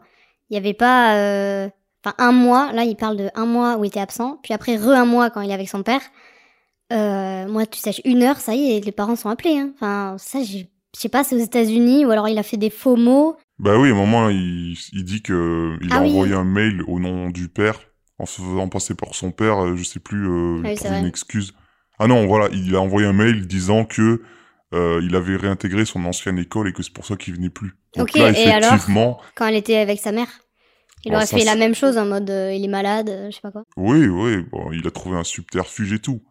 C'est vrai Ah que ouais, moi, je, ça va, c'est pas trop, je vais pas remettre en question ou en doute euh, ce truc-là parce que c'est pas non plus le truc primordial. Oui, non. non. On le voit juste une seule fois euh, intégrer du coup euh, sa nouvelle école et juste euh, il est pas bien du tout. euh, il s'assoit à une table et tout et genre il a aucune interaction avec euh, les autres élèves et il a juste un regard dans le vide et il y a toujours la musique qui vient appuyer ces moments-là et tout. euh. Ouais, il semble vraiment euh, hors de lui, enfin pas hors de lui, je Déconnecté. euh. déconnecté du réel. Il a pas du tout envie d'être là. On sait même pas où il a vraiment envie d'être, quoi. On dirait que sa tête, il y a du néant dedans et c'est tout. Donc là, le père euh, est pas content. Il apprend que du coup que son fils lui a menti pendant tout ce temps et qu'en fait ça va pas beaucoup mieux qu'avant. Et, euh, donc là, il pique un peu une crise et tout en lui disant mais c'est quoi? Mais tu m'as menti, mais je peux pas te faire confiance, machin. Il, il y a une scène assez dure avec lui. Alors je sais plus si c'est là la première fois. Euh, on comprend que Hugh Jackman a lui-même eu une relation compliquée avec son propre père, qui est donc joué par Anthony Hopkins, et qu'on voit donc lors d'une scène, euh, parce qu'en fait il est en déplacement professionnel à Washington, là où vit son père, pour ses trucs de politique et tout. Et donc c'est là qu'il prend le temps d'aller voir son père parce qu'il semble en mauvais terme. Enfin en tout cas ils ont pas trop de nouvelles. Euh, parce que quelqu'un lui a appris qu'il aurait des problèmes de santé. Donc lui il veut juste euh, lui faire une visite amicale pour voir comment il va tout simplement. Et euh, tu sens qu'il y a une distance entre les deux, ils se prennent pas dans les bras ou ils se font pas la bise ou quoi. C'est presque comme euh, deux mecs euh, qui ont des relations professionnelles. On aurait dit, sais, le chef des armées et un soldat. Ouais, ben c'est ça. Et puis aussi le fait qu'il soit dans un milieu euh, très riche, bourgeois, machin. Snob. Enfin, pas bourgeois, c'est plus que bourgeois là. C'est ouais, c'est c'est. au-dessus. Ouais. La haute quoi un peu. On le voit euh, une scène de repas. C'est typiquement ce truc des tables gigantesques. Et au lieu d'être euh, à côté sur une petite table et à parler genre il y en a il y a le patriarche qui est au bout de la table et euh, l'autre qui est à l'autre bout. Ils sont vraiment il y a genre deux trois mètres entre eux euh, il y a pas quelque chose de, de très euh, chaleureux. ouais. ouais. familial chaleureux entre les deux. C'est vraiment euh, espèce de marque de respect ou de pudeur euh. et donc lui il venait lui rendre visite euh, en disant bah voilà comment ça va la vie machin bien ou quoi tranquille la famille non même pas il Même parle pas, pas, de la famille mais il parle plutôt de sa carrière professionnelle machin en disant que bah voilà il va peut-être participer à la primaire politique de machin du sénateur mais qu'il hésite à le faire et l'autre lui dit mais pourquoi t'hésites? Enfin vas-y fonce euh. Il dit ah bah parce que je, ça va pas très bien avec mon fils en ce moment il faut que je m'occupe de lui euh. et là euh, Anthony Hopkins devient un vieux connard euh, Direct. pire que son rôle dans The Father euh, en lui disant ah ouais tu viens ici pour me reprocher que moi je me suis pas occupé de toi enfin directement il se sent Visé, il se sent concerné. il se sent concerné indirectement Comme s'il venait lui envoyer une pique alors que. Enfin, il voulait juste parler, tu vois. C'est ça c'était pas le but même si peut-être qu'il y a des dans son arrière-pensée il y a forcément ça Ouais. Euh, lui peut-être qu'il est venu dans un geste aussi de réconciliation avec son père et que du coup le père euh, définitivement il lui dit que bah t'es qu'une merde va chialer dans ton coin si tu veux enfin voilà Ouais. la vie c'est dur c'est comme ça maintenant euh, get over it il dit euh, get fucking over it enfin il est Ouais. assez violent en lui disant parce qu'en gros on apprend que quand il était jeune euh, sa mère est tombée malade elle était très gravement malade, il allait à l'hôpital tous les jours pour la voir alors qu'elle était en train de mourir, tandis que le père, bah, comme lui fait à présent, il était euh, très occupé par son travail, toujours en déplacement, il a jamais pris la peine de venir les voir, et même euh, du coup la mère serait décédée à l'hôpital, et lui il serait jamais venu la voir, alors que le fils a appris qu'il était euh, au même moment en ville, mais qu'il avait même pas pris le soin de venir les voir, euh, tout ça, donc il a été un petit peu laissé à lui-même, abandonné, et donc là, euh, bah, lui, forcément, ce qu'il il veut surtout pas reproduire les mêmes erreurs que son propre père envers son fils, quoi. Et donc, pour tout ça, pour en revenir à la scène d'engueulade euh, avec son fils. Oui, où on voit du coup le père qui essaye euh, vraiment de vraiment comprendre d'où vient ce mal-être et il pense qu'il y a une raison pour tout. C'est un peu l'esprit logique quand souvent, enfin, ce type de personne-là, j'ai envie de dire, genre très carré ou quoi. Il y a une raison, il y a une logique certaine, genre euh, cet état procure cet état-là. C'est genre euh, binaire, tu vois. Il y a euh, une cause à effet, tu vois. C'est pas juste un état. Mais je dirais que c'est la vie, enfin c'est l'opinion de tout le monde en général. euh, même là, en fait, le fait de nous placer du point de vue du père en tant que spectateur, si on n'est pas euh, sensibilisé à ces questions de dépression qui peuvent toucher des personnes ou qu'on n'a pas vécu ça nous-mêmes ou des gens proches de nous, c'est assez des fois difficile à comprendre. Parce que comme je disais, du point de vue d'un adolescent, on se dit, ben ça va, t'as la vie devant toi, t'as pas toutes les responsabilités, euh, tous les problèmes que tu peux avoir quand t'es adulte. Donc, qu'est-ce qui ferait dans ta vie que ça va pas bien? Ouais, et, Et, le père euh, euh, parle d'une euh, que ce serait une rupture avec une fille et tout, genre une déception amoureuse. Mm. Et enfin, il parle que de ça limite. Ou alors s'il se fait harceler aussi, je crois, il en parle. Genre si au- à l'école, en gros, il s'est passé un truc, genre il pense que ce serait que ça, quoi, qu'à l'école euh, il y a eu un truc. euh, Bah surtout le fait qu'il est pas, euh, Il est timide, il est il, timide, a, il a pas d'amis. Il a, ouais, il a pas d'amis, il est tout, c'est tout cuss, tout ça. Enfin, tu sais, ça peut être un- une personne qui aurait pu se faire euh, Il est- victimiser. Il est assez asocial. euh, il, en fait, il prétend. Euh, il lui dit plus tard à sa mère qu'il a prétendu que c'était une rupture amoureuse, mais il dit qu'il est jamais sorti avec une fille. Ouais. Et après, il dit aussi euh, qu'il va à des soirées ou il va à des fêtes. euh, Qu'il a pour- été invité même. euh. En fait, il fait croire qu'il a une vie sociale euh, en dehors des cours avec ses potes et tout, mais en fait, il a pas du tout ça. Et le seul rempart qu'il a, qui lui reste, c'est ses parents, quoi. Ouais. Dont son père, mais qui n'est pas toujours présent. Ouais. Et euh, oui, du coup, quand il y a cette engueulade avec le père, je sais que plus tard, on va voir un moment avec le fils et sa mère, où euh, il lui dit à sa mère justement, toi, tu peux plus comprendre, genre, euh, genre son père, en gros, il veut toujours avoir une explication et tout, et sa mère a l'air un peu plus pas compréhensive, mais euh, plus peut-être à l'écoute, ou genre, euh, il va plus le laisser s'exprimer. Et genre, il va dire qu'il n'y a pas vraiment de raison, et c'est pour ça qu'il va lui avouer que c'était pas une déception amoureuse, c'est juste un état d'esprit. Mais il a dit que son père pouvait pas trop comprendre. Tu vois ce que je veux dire? C'est ça que je voulais dire un peu tout à l'heure pour cet effet un peu de cause à effet, tu vois, genre euh, oui ou non, euh, genre enfin un peu un truc binaire où euh, sur pourquoi tu vas pas bien, il y a une raison. C'est du coup maintenant c'est bon, la, la la case a été cochée en mode c'est bon, c'est une déception amoureuse, hop, c'est ça, tu vois. Genre euh, maintenant il sait ce que c'est. euh. Ben, Tu lui, vois ce que je veux dire il a du mal à exprimer son mal-être. Les seuls mots qu'il va trouver, c'est des trucs euh, généraux, disant euh, j'ai du mal avec cette vie, j'ai Je du suis mal dans différent ma vie, des autres. je suis différent des autres, euh, je n'y arrive pas, tout simplement, je n'y arrive pas. Mais tu n'y arrives pas avec quoi, tu vois Il y a toujours ce truc même avec nous. la euh, vie, avec euh, ma vie, avec euh, il est malheureux en permanence. Pour ça que la scène que je trouve qui résumait bien ça, c'était la scène de danse où il y a un petit moment joyeux où genre le père va apprendre à son fils parce que justement il lui a menti en disant qu'il allait sûrement être invité à une soirée, mais qu'il savait pas s'il il allait y aller parce qu'il sait pas danser. Et du coup, son père dit, ah, tu sais pas danser et tout, vas-y, viens, on va te montrer. Et donc, avec sa nouvelle femme, ils mettent de la musique pendant que le bébé dort. Et puis là, il montre, euh, euh, la femme euh, dit, ah, ben, c'est avec ce déhanché que ton père m'a eu et tout. Et du coup, il fait, euh, il danse un peu comme un débile, là. et du coup, ils se mettent à danser tous les trois. voilà, il apprend à son fils. Et puis après, il y a des ralentis sur le couple qui danse, tout ça, avec la musique. Et après, il y a un panoramique qui montre le gamin qui, Blasé. qui n'est plus du tout en train de sourire, mais qui est en train d'avoir son regard dans le vide et de faire la gueule.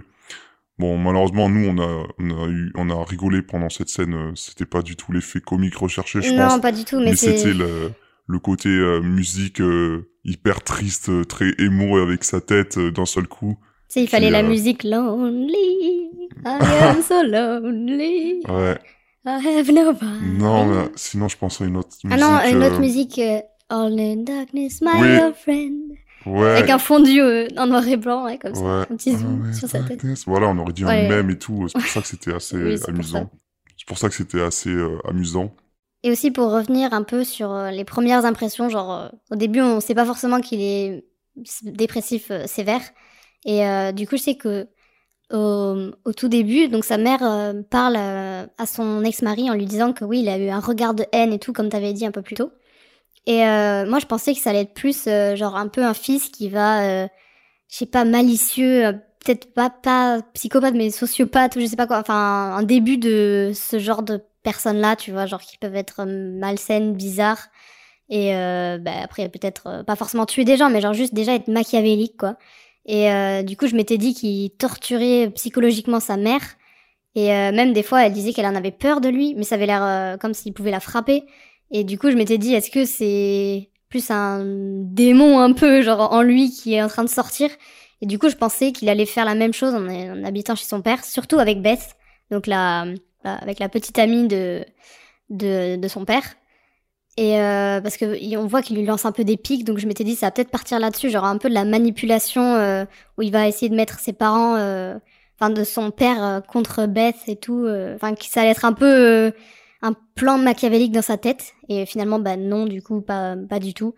C'est juste que des fois, il va être très brutal et dire des phrases assez méchantes, comme on peut retrouver par exemple dans The Father aussi des phrases. euh, Phrase assassine. Ouais, c'est ça qui te, comme si on te mettait un couteau direct, tu vois, genre euh, un, petit couteau très fin, mais il est là, tu vois, tu le sens passer. Et, euh, et en fait, non, du coup, ça part pas là, du tout là-dessus. Mais je trouvais qu'au début, on dirait un peu, enfin, au moins c'est cool, ça t'ouvre plusieurs portes. Et en fait, tu découvres que non, il est juste gravement dépressif et que c'est dangereux un peu son état d'esprit. Sauf que, comme on le sait, souvent à l'adolescence, beaucoup de jeunes euh, peuvent faire ça et peuvent avoir cet effet-là. Tu vois, c'est un peu l'effet de t'es plus enfant, tu vas, tu grandis et du coup tu comprends pas ce qui se passe, tout ça. Donc t'as toujours cette phase un peu que tout le monde peut avoir euh, de pas bien, dépressif, euh, qui fait la gueule, qui est chiant, rebelle. Mais lui, c'est un cas à part du coup parce que c'est vraiment bien au-delà de ça quoi. C'est pas comme les autres, littéralement. Oui, c'est pas comme les autres. euh, on le voit, euh, il commence à avoir un thérapeute, thérapeute, je sais pas comment on dit, Un un psychologue. psy, euh, qui justement va le questionner sur comment tu te sens dans ton corps à ton âge et on a l'impression qu'il est pas content euh, d'être euh, à son âge. En fait, il est différent des autres parce qu'il aime pas faire ce que font les autres, Il aime pas sortir, s'amuser. faire la fête. euh, et encore, et lui, il est pas. Il y a des gens peut-être qui sont des fois studieux, tu vois, ils vont avoir d'autres occupations, euh, s'intéresser plus aux études. Lui, a ni le côté social qui l'intéresse, ni le côté études. En fait, on sait pas vraiment ce qu'il veut faire de sa vie. On le voit pas euh, s'occuper. On apprend qu'étant enfant, il aimait euh, écrire, qu'il est peut-être un futur d'écrivain, mais on... Voilà, là, il en parle plus du tout, comme si c'était plus euh, un truc Oui, de- d'enfance, quoi. C'est la mère qui disait qu'il rêvait d'être écrivain, mais c'est vrai que là, on voit plus du tout ça. On le voit juste broyer du noir et puis être euh, seul assis sur des bancs dans le parc. Euh, après, ton truc de hum, début de psychopathie ou de faire du mal aux gens et euh, de plan machiavélique, moi, je trouve il y a des débuts de pistes intéressants parce que, en fait, finalement, euh, il va faire du mal à lui-même en premier et on va le voir physiquement avec le père qui dit qu'il trouve des, traces de cicatrices sur ses bras. Et c'est le fameux truc euh, qui accompagne euh, les états dépressifs euh, avec le besoin d'autodestruction De se mutiler. et donc la scarification, se faire des marques sur les bras et tout. Euh, ce que lui il va faire à plusieurs reprises et que le père du coup euh, quand il apprend non seulement que il va plus à l'école, qu'il lui ment machin, qu'il essaie de comprendre son état mais qu'en plus il voit qu'il a des marques sur le bras et qu'il lui interdit formellement de le faire. Mais ça, c'est horrible, genre. Et puis surtout, le, le jeune dit que ça lui fait du bien de faire ça, tu vois. Le- Il se sent soulagé, ça lui. ça lui libère de ces mots euh, qu'il a en permanence et tout. Donc là, on sent vraiment euh, la profondeur de la blessure psychologique qu'il Bah porte en lui. C'est l'alarme pour moi, tu vois. En mode, c'est comme si là, ça se déclenchait, genre. Bip, bip, bip, bip. C'est dangereux, faut euh, agir maintenant, quoi. Surtout que du coup, après plus tard, on... il- c'est la femme baisse en fouillant dans ses affaires, en faisant son lit, qu'elle trouve un couteau qu'il gardait avec lui. Et lui dit que c'est pour se défendre. Enfin, il essaie de trouver des excuses, mais on sait très bien que c'est juste pour se faire euh, du mal et qu'il pourrait passer à l'acte, euh, à l'acte terrible euh, du suicide. Et, euh, et finalement, on n'a pas tout à fait tort de penser ça. C'est souvent le cas des états dépressifs. Il y a des pulsions suicidaires et peut-être plus tard, ça commence peut-être à être mis en œuvre. Notamment, on voit plusieurs fois euh, des scènes où il, se, il va dans la salle de bain ou la buanderie. Où il y a la machine à laver. Il y a la machine à laver, il y a des plans sur la machine à laver qui reviennent souvent. Moi, je me souviens la première fois où ça intervient, il est tout seul euh, du coup dans l'appartement. Je sais pas ce qu'il fait, je croyais qu'il était en train d'écrire un truc ou quoi, et puis après il va euh, dans la salle de bain, mais c'est filmé depuis l'extérieur, on voit juste qu'il entre et la porte euh, sans, trop- sans trop ferme, mais elle est pas tout à fait fermée, on entend ma- la machine qui tourne. Mm. Et du coup on se demande ce qu'il fait. Mais pour moi, c'était euh, déjà première réflexion. Tu sais, j'étais encore dans ma piste, ça va être un futur psychopathe ou euh, il, est, il est horrible, euh, tout ça. Et euh, je m'étais dit, je me rappelle, je t'avais dit, à tout moment, il va mettre le bébé dans la machine à laver. Parce qu'il y a vraiment un, des plans, quand même, ils insistent là-dessus, tu vois. Genre, on voit souvent la machine à laver tourner, hein, qui est en marche. Et euh, du coup, maintenant, en ayant vu euh, le film, euh, tout ça, euh, je m'étais dit, peut-être c'est juste le- l'endroit où il fait ça. et euh, bah, ça peut faire mal, donc tu peux crier. Enfin, crier Ah ouais. tout doucement, et du coup, la machine à laver à côté, tu n'entends pas forcément. Après, moi, souvent, pourquoi une salle de bain? Parce que c'est là où tu vas trouver des lames de rasoir. Et donc, Oui, c'est là que tu vas t'entailler les veines. Oui, mais c'est vrai que ton truc de la machine à laver, euh, moment, il y a un plan, un gros plan sur euh, le tambour qui tourne et qui s'arrête. Et j'ai cru qu'on allait voir le bébé dedans. Ouais, C'était horrible. Je m'étais dit, ce genre de film, ça va crescendo au niveau émotionnel. euh, ça va de pire en pire et il va forcément y avoir une catastrophe ou quoi? Pas forcément. Oui, non. Même si là, c'est c'est quand même le cas, on va y, y revenir dessus euh, dans quelques instants. Euh, moi, je voulais revenir sur la dispute entre les deux, euh, où le père, Hugh Jackman, lui dit des choses à la fois horribles et compréhensives, mais assez bateau que toute personne euh, qui se fait engueuler par ses parents par rapport à son avenir a déjà entendu sûrement. Et c'est des trucs du genre, euh, mais euh, qu'est-ce qu'on va faire de toi? Qu'est-ce que tu vas devenir? Euh, C'est quoi que tu veux faire dans la vie? Qui sont des préoccupations et des questionnements qu'on a euh, quand on est adolescent, surtout là, fin de lycée. euh, après, c'est l'âge où tu es en âge de commencer à travailler ou de poursuivre sur des études pour euh, faire euh, un autre travail plus tard. Et, euh, et donc lui-même a le recul plus tard de... Je sais plus à quel moment il discute avec quelqu'un d'autre en disant Beth. que sa Beth, sa- sa nouvelle femme, ok nouvelle femme. il discute en disant que bah justement on a compris que il, il essaie de tout faire pour éviter d'être comme son père euh, Anthony Hopkins qui était horrible avec lui qui lui a fait passer une enfance de merde et donc il essaie de se rattraper justement avec son fils en s'occupant de lui mais qu'il n'y arrive pas forcément et qu'il a peur de devenir comme son père il y a ce truc là de euh, le, son père a minimisé l'impact que pouvaient avoir euh, des, trucs comme ça sur sa vie, mais en fait, il y a toujours des traumas d'enfance qui reviennent plus tard et qui, qui nous forgent, qui nous construisent en tant qu'adultes dans notre vie. Et donc là, ben, t'as la peur de l'échec, la peur de pas réussir. Il dit en fait, je suis devenu ce que je déteste. En fait, il détestait la figure du père à cause de son paternel Mm. terrible, et lui-même est devenu père. Et du coup, il est obligé un petit peu d'endosser ce rôle-là qui est terrible. Et, euh, et voilà, il y a tout ce truc du, de ce dilemme-là en tant que père et de ne pas devenir, euh, enfin de, il y a forcément une reproduction euh, du schéma euh, terrible auquel tu essaies d'échapper. Je trouvais ça plutôt euh, bien réussi. Oui, et surtout qu'il dit, euh, dit que oui, euh, je... enfin, il disait les mêmes types de phrases que son père lui disait quand il était enfant, quoi. Genre, qu'est-ce que tu vas faire plus tard, nan, ce que tu disais. Et euh, il insistait sur le fait que c'est exactement ce genre de phrases que lui sortait son père et que lui, à cet âge-là, il n'en savait rien, il était perdu. Enfin, sais, une espèce de boucle. Et du coup, euh, ouais, il y a cette peur euh, immense de pas finir comme son père qui, on voit, en vrai, sont à peu près dans, pas le même métier, mais genre, il y a beaucoup de similarités, ils sont tous les deux aussi assez aisés. Enfin voilà, il y a. Puis aussi, lui, euh, il est très souvent. Enfin, je parle de du père. Il est très souvent absent et même sa femme lui va lui reprocher que euh, elle fait tout et que lui il est quasiment jamais là et ça nourrit aussi un peu son côté où il a l'impression de venir comme son propre père, tu vois. Bah, qu'il le veuille ou non, il le devient un petit peu, euh, Bah ouais. comme tu as dit, niveau professionnellement et personnellement. Finalement, euh, on le voit pas euh, réussir dans ses tâches de père, même que ça soit avec son fils euh, qui a des problèmes ou avec euh, son enfant nouveau-né qui On le voit tout le temps jamais. D'ailleurs, on le voit jamais avec euh, son nouveau fils. le- bah, il y a toujours la femme qui s'en occupe et puis lui il est jamais vraiment présent pour lui donc est-ce qu'il va devenir pire avec ce nouvel enfant ou quoi? Non, je pense pas pour autant. Comme- Non, je pense vraiment pas. Mais juste, je sais que maintenant, quand j'y repense, je crois qu'il y a zéro scène avec genre le père et le bébé, tu vois, genre où il la tient dans les bras ou quoi, genre non. Si si à la fin juste euh, Ouais, peut-être à quand la elle fin. part elle part en voyage là euh, pendant que tu sais elle part en voyage chez sa mère ou quoi et lui il peut pas venir parce que voilà enfin je dis pas maintenant. Et du coup il prend le bébé et puis il lui parle en mode euh, oui tu vas découvrir la mer tu verras comme c'est beau et grand. C'est Ah le seul oui, moment ouais. où il a vraiment un peu un contact physique avec le gamin. Puis au moment euh, il pleure dans la nuit il va se lever pour s'en occuper. Après on voit pas la scène mais Oui, bah voilà, c'est- on voit Mais quand oui, même qu'il est pas non plus à il est pas non plus à laisser la femme tout faire mais c'est vraiment lui qui va travailler qui ça va lui occuper le plus de temps et elle elle est- reste au foyer parce que le bébé enfin c'est un bébé quoi il est tout jeune encore. Euh, en fait le truc compliqué dans la relation qu'il avait avec son propre père c'est aussi le, la question de la réussite de le fait d'être fier de son fils le fait euh, de réussir dans sa vie ou l'échec au contraire.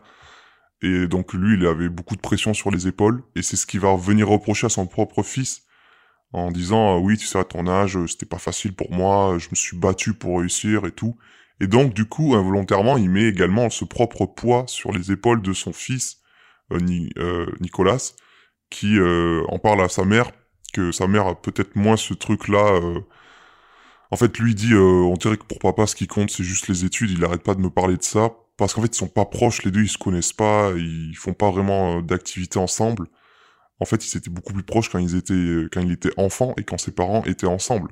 D'où les scènes, quelques scènes de flashback où on les voit tous les trois en vacances. euh, ils avaient loué un bateau et puis ils étaient sur la mer et tout. Et Nicolas était vraiment jeune. Il devait avoir, je sais pas, 6 ans, je crois. Il le dit au moment 6-7 ans. Quand il apprend à nager. C'est ça. Et euh, ouais, pour c'est des moments euh, auxquels le père va repenser plusieurs fois dans le film pendant qu'il est au travail. Euh, on le voit son bureau en train d'avoir le regard dans le vide et il y a cette scène de flashback qui survient et tout. Il est toujours un petit peu absent. À repenser à ces moments heureux dans sa vie et à se demander mais comment comment ils en sont arrivés là quoi. Et donc, inévitablement arrive un moment fatidique. Qui dit dépression dit souvent euh, envie suicidaire et euh, ce qui ne manque pas d'arriver puisque Nicolas va passer à l'acte. C'est pas quelque chose qu'on va voir. Euh, je veux dire, on va pas le voir euh, frontalement euh, s'ouvrir les veines ou quoi. On sait pas tout à fait ce qui s'est passé. Mais comme il y a eu pas mal de scarifications et qu'on l'a vu plusieurs fois s'enfermer dans la salle de bain, euh, on suppose que c'est ça. Puisqu'on voit directement les parents qui sont à l'hôpital inquiets et que en fait il aurait été retrouvé par Bess dans la salle de bain. Donc voilà, il n'y a pas trop de doute à avoir à ce niveau-là. Et effectivement, du coup, Nicolas s'est passé à l'acte en essayant bah, de se tuer. Mais après, euh, heureusement, ils ont pu appeler une ambulance à temps, et il a été transporté, donc là, il est euh, en salle de réveil, enfin, il est, il est à l'hôpital, il est, il est sauvé et tout. Mais par contre, du coup, euh, les parents euh, prennent peut-être enfin au sérieux vraiment son état ou quoi, et le fait que bah il faut vraiment qu'il soit pris en charge parce que ça pourrait recommencer, quoi. Et donc là, il y a aussi ce sentiment de culpabilité euh, en tant que parent d'être impuissant face euh, aux problèmes euh, euh, psychologiques ou euh, de bien-être de son propre enfant et de ne pas avoir su voir les signes en fait à temps pour euh, empêcher ça quoi. Et donc ils sont inquiets pendant plusieurs jours. On leur conseille de pas venir lui rendre visite parce que lui-même, bah, il faut qu'il prenne du recul et qu'il comprenne ce qu'il a fait et que vu qu'il a des problèmes avec ses parents, que ça le met en tension et tout, bah il vaut mieux qu'il soit seul pendant un moment et qu'il soit en plus sous traitement médicamenteux pour le calmer, tout ça. Et surtout pour pas qu'il retente de se remutiler et cette fois-ci que ça soit fatal, quoi. Et euh, du coup, un des médecins lui propose, propose aux parents de, oui, qu'il reste longtemps, euh, au moins une semaine, je crois, pour commencer, à ne pas avoir le, pas qu'il voit les parents, tout ça, et qu'il euh, aura des rendez-vous euh, médicaux réguliers, et qu'il verra un psychiatre, et pas un psychologue, carrément un psychiatre, c'est qu'il y a quand même un niveau, Bah, déjà, à partir du moment où les parents vont le chercher à l'hôpital euh, après sa TS, tentative de suicide du coup, euh, qui a raté, euh, et on lui, on leur dit carrément, bah oui, il faut que, enfin, il faut qu'il soit euh, pris en charge euh, médicalement, euh, qu'il soit interné quoi, parce que c'est, qu'on le veuille ou non, les cas de dépression sévère, c'est des maladies mentales quoi, qui ont besoin d'être suivies par des psychiatres parce que il y a ce besoin, ce mal-être dans ta vie qui fait que tu as envie de disparaître quoi, pour cette douleur, il parle d'une douleur, il souffre en permanence, il faut que cette douleur cesse, il y a qu'un seul moyen, c'est de disparaître. Et donc ouais, il y a cette scène terrible où euh, les parents euh, peuvent enfin revoir leur fils, mais euh, il y a toute une réunion du coup avec le médecin qui prend en charge Nicolas et en plus une espèce d'infirmier qui s'occupe de lui. Donc ils sont tous assis en cercle et tout, et le médecin leur explique bah, que en fait vraiment pour son bien-être, ça serait mieux qu'il reste encore quelques temps. Il sait pas en combien de temps pour une durée indéfinie, mais que Nicolas n'est pas du tout prêt à sortir, même s'il affirme le contraire. Et là, Nicolas, il pète un plomb, il perd son sang-froid, il se lève de sa chaise et tout, presque pour frapper le médecin. Euh, c'est pour ça que quand tu parlais tout à l'heure d'un aspect psychopathe, il y a quand même euh, cet état-là qui va entraîner euh, des accès de rage et de violence, donc il pourrait Mm. tout à fait euh, se montrer euh, violent envers ses proches et tout, parce que ça fait partie de son état euh, dépressif et un petit peu bipolaire, tout ça.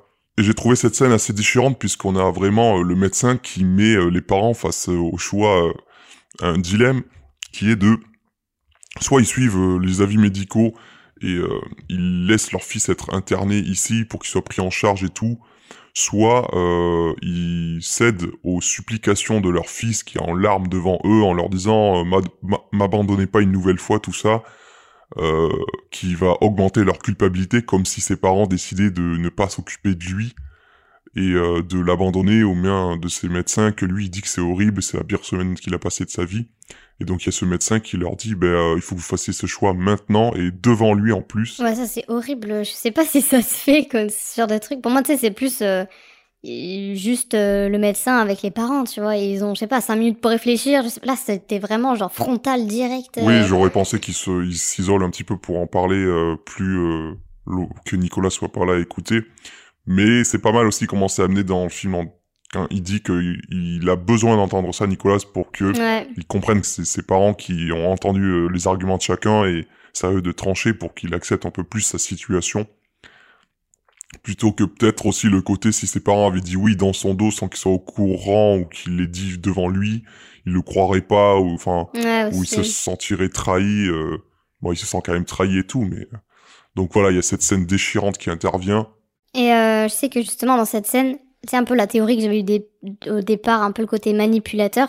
Je trouve qu'on le retrouve ici aussi parce que euh, on se doute que ça doit pas être super fun euh, d'être là, mais euh, il y a vraiment ce côté genre aidez-moi, genre un peu pas manipulateur, mais en mode libérez-moi pour que je puisse moi partir, tu vois, et librement, genre. Je pense pas qu'il pense à ça forcément directement là, mais dans le sens où il est vraiment en mode s'il vous plaît aidez-moi, genre sauvez. Enfin il dit des pareil des phrases un peu dures, en mode ne m'abandonnez pas et tout, nanana. Ce qu'il dit, c'est euh, effectivement, euh, il a fait une erreur et que il ne refera un- plus. Ouais, C'était un appel à l'aide qui on venait du cœur ouais. et que maintenant il a besoin qu'on lui donne encore, euh, enfin, qu'on lui donne une nouvelle seconde chance. Et moi, c'est vrai que euh, en y repensant, en y repensant, j'ai, je me suis dit, euh, bah souvent c'est, je vais pas parler de- du suicide, c'est un sujet délicat, mais euh, quand tu, si vraiment tu as envie de disparaître, de te suicider, t'as envie de voir personne, d'être tout seul, tu fais ça euh, dans un endroit où personne pourrait te trouver, tu vois. Ouais. Vraiment, tu t'isoles euh, pour être sûr que tu vas crever. Et souvent, euh, si tu fais ça dans un, dans la salle de bain ou un truc comme ça, et tu sais forcément il y a d'autres gens qui habitent là, si tu vis tout seul, bah il y a moins de chances qu'on te retrouve. Mais là, du coup, euh, bah il y a forcément, il y avait peut-être ce truc-là aussi, pas égoïste, mais genre de dire, euh, ok, je tire la sonnette d'alarme, regardez, je vais pas bien, ben pour vous le prouver, euh, je vais essayer de me tuer, mais en espérant, c'est horrible ce que je dis, j'ai pas envie de porter un ju- jugement comme ça, mais peut-être des fois au fond de toi, tu espères que bah les gens, euh, enfin tu vas pas euh, faire ça dans la volonté de crever absolument, mais Non, de te faire ouais, de te faire vraiment du mal au point où tu pourras mourir, in ex- mais in extremis, on va te sauver et puis euh, voilà. Donc là, moi, je, je le ressens comme ça, effectivement, son esprit manipulateur euh, de dire euh, oui, euh, vous voyez pas que en fait euh, vous vous occupiez pas de moi, donc du coup j'ai fait ça, mais maintenant j'ai compris et puis vous aussi vous avez compris et maintenant on va s'arranger et tout. Donc là, effectivement, il y a son esprit manipulateur euh, qui est complètement montré. Et du coup, cet esprit de manipulation fonctionne puisque même si les parents ont dit ouvertement oui, on veut que vous vous occupiez de lui et tout, et que et la scène déchirante où il est amené presque de force par l'aide-soignant et tout, bah l'instant d'après, euh, on voit les parents qui se regardent la larme à l'œil et qui vont signer les papiers pour euh, le sortir de là et le ramener chez eux. Et donc on arrive euh, à la fin assez éprouvante où euh, Nicolas est tout content d'être avec ses parents, tout ça, euh, il leur sert euh, du café ou du thé. Et puis euh, il propose euh, bah, qu'ils aillent tous au cinéma et tout, euh, voilà pour passer et même que Hugh Jackman, euh, enfin il passe un moment avec eux, ça fait longtemps et tout. Et euh, moi je m'étais dit ah putain genre euh, y a Ça vraiment pue la merde.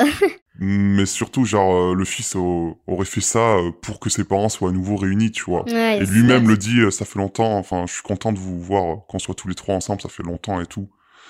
Comme s'il espérait secrètement que le fait qu'il ait des problèmes, tout ça, genre, Ça les relie ça les relie, et que, en fait, il vit trop dans le passé, et il, il a l'impression qu'il pourrait recréer euh, sentiment nostalgique de bonheur qu'il y avait quand ils étaient tous ensemble, et voilà. Oui, parce qu'on comprend que, euh, comme tu l'as déjà évoqué euh, avant, euh, le l'espèce de trauma qui serait aussi à l'origine de son état de dépression, c'est euh, la séparation de ses parents qu'il aurait très mal vécu et qui le marquerait encore euh, au point d'avoir provoqué et faire grandir en lui ce mal-être, quoi. Et donc là, euh, donc on se dit ouais ok c'est une espèce de manipulation. il espère que ça va arranger les choses, mais mec, euh, bah la vie d'adulte, euh, chacun a sa nouvelle vie, donc euh, c'est pas ça. euh, ça aurait pu aller dans ce truc-là, mais ça va pas là- là-dedans. et, et, je- et là je me dis ah non, oh non je sais pas, genre il est trop joyeux, tu vois, c'est assez bizarre. Mm. Et je suis en mode ok, il a voulu les réunir, mais les réunir une dernière fois avant lui-même de mourir. Parce que le médecin les a mis en garde juste avant en disant bah, il risque très fortement de recommencer. Surtout que bah, il pourra, il faut surtout pas le laisser seul et tout euh, dans son état, euh, même si lui qui dit que euh, ça va très bien, il a compris, il refera plus. Là, il est anormalement joyeux, pas du tout comme il était pendant tout le reste du film. C'est pas possible qu'il soit guéri comme ça d'un coup. Et effectivement, arrive euh, le truc tragique où les deux parents, pendant qu'ils sont en train de discuter au salon, lui il est parti aux toilettes, je crois, ou... Non, je Ah oui, il est parti prendre une douche. Plus, c'est terrible parce que il dit ouais, j'ai envie de me doucher, ça fait longtemps, j'en rêve. Puis les parents, ils rigolent entre eux en mode euh, ouais, ils sont contents genre de le retrouver tout ça. Et lui en mode qu'est-ce qu'il y a, je pue et tout. Ils sont en mode non non, c'est pas ça et tout. Genre juste ils rient parce que Oui, ils sont heureux, quoi. ils sont heureux.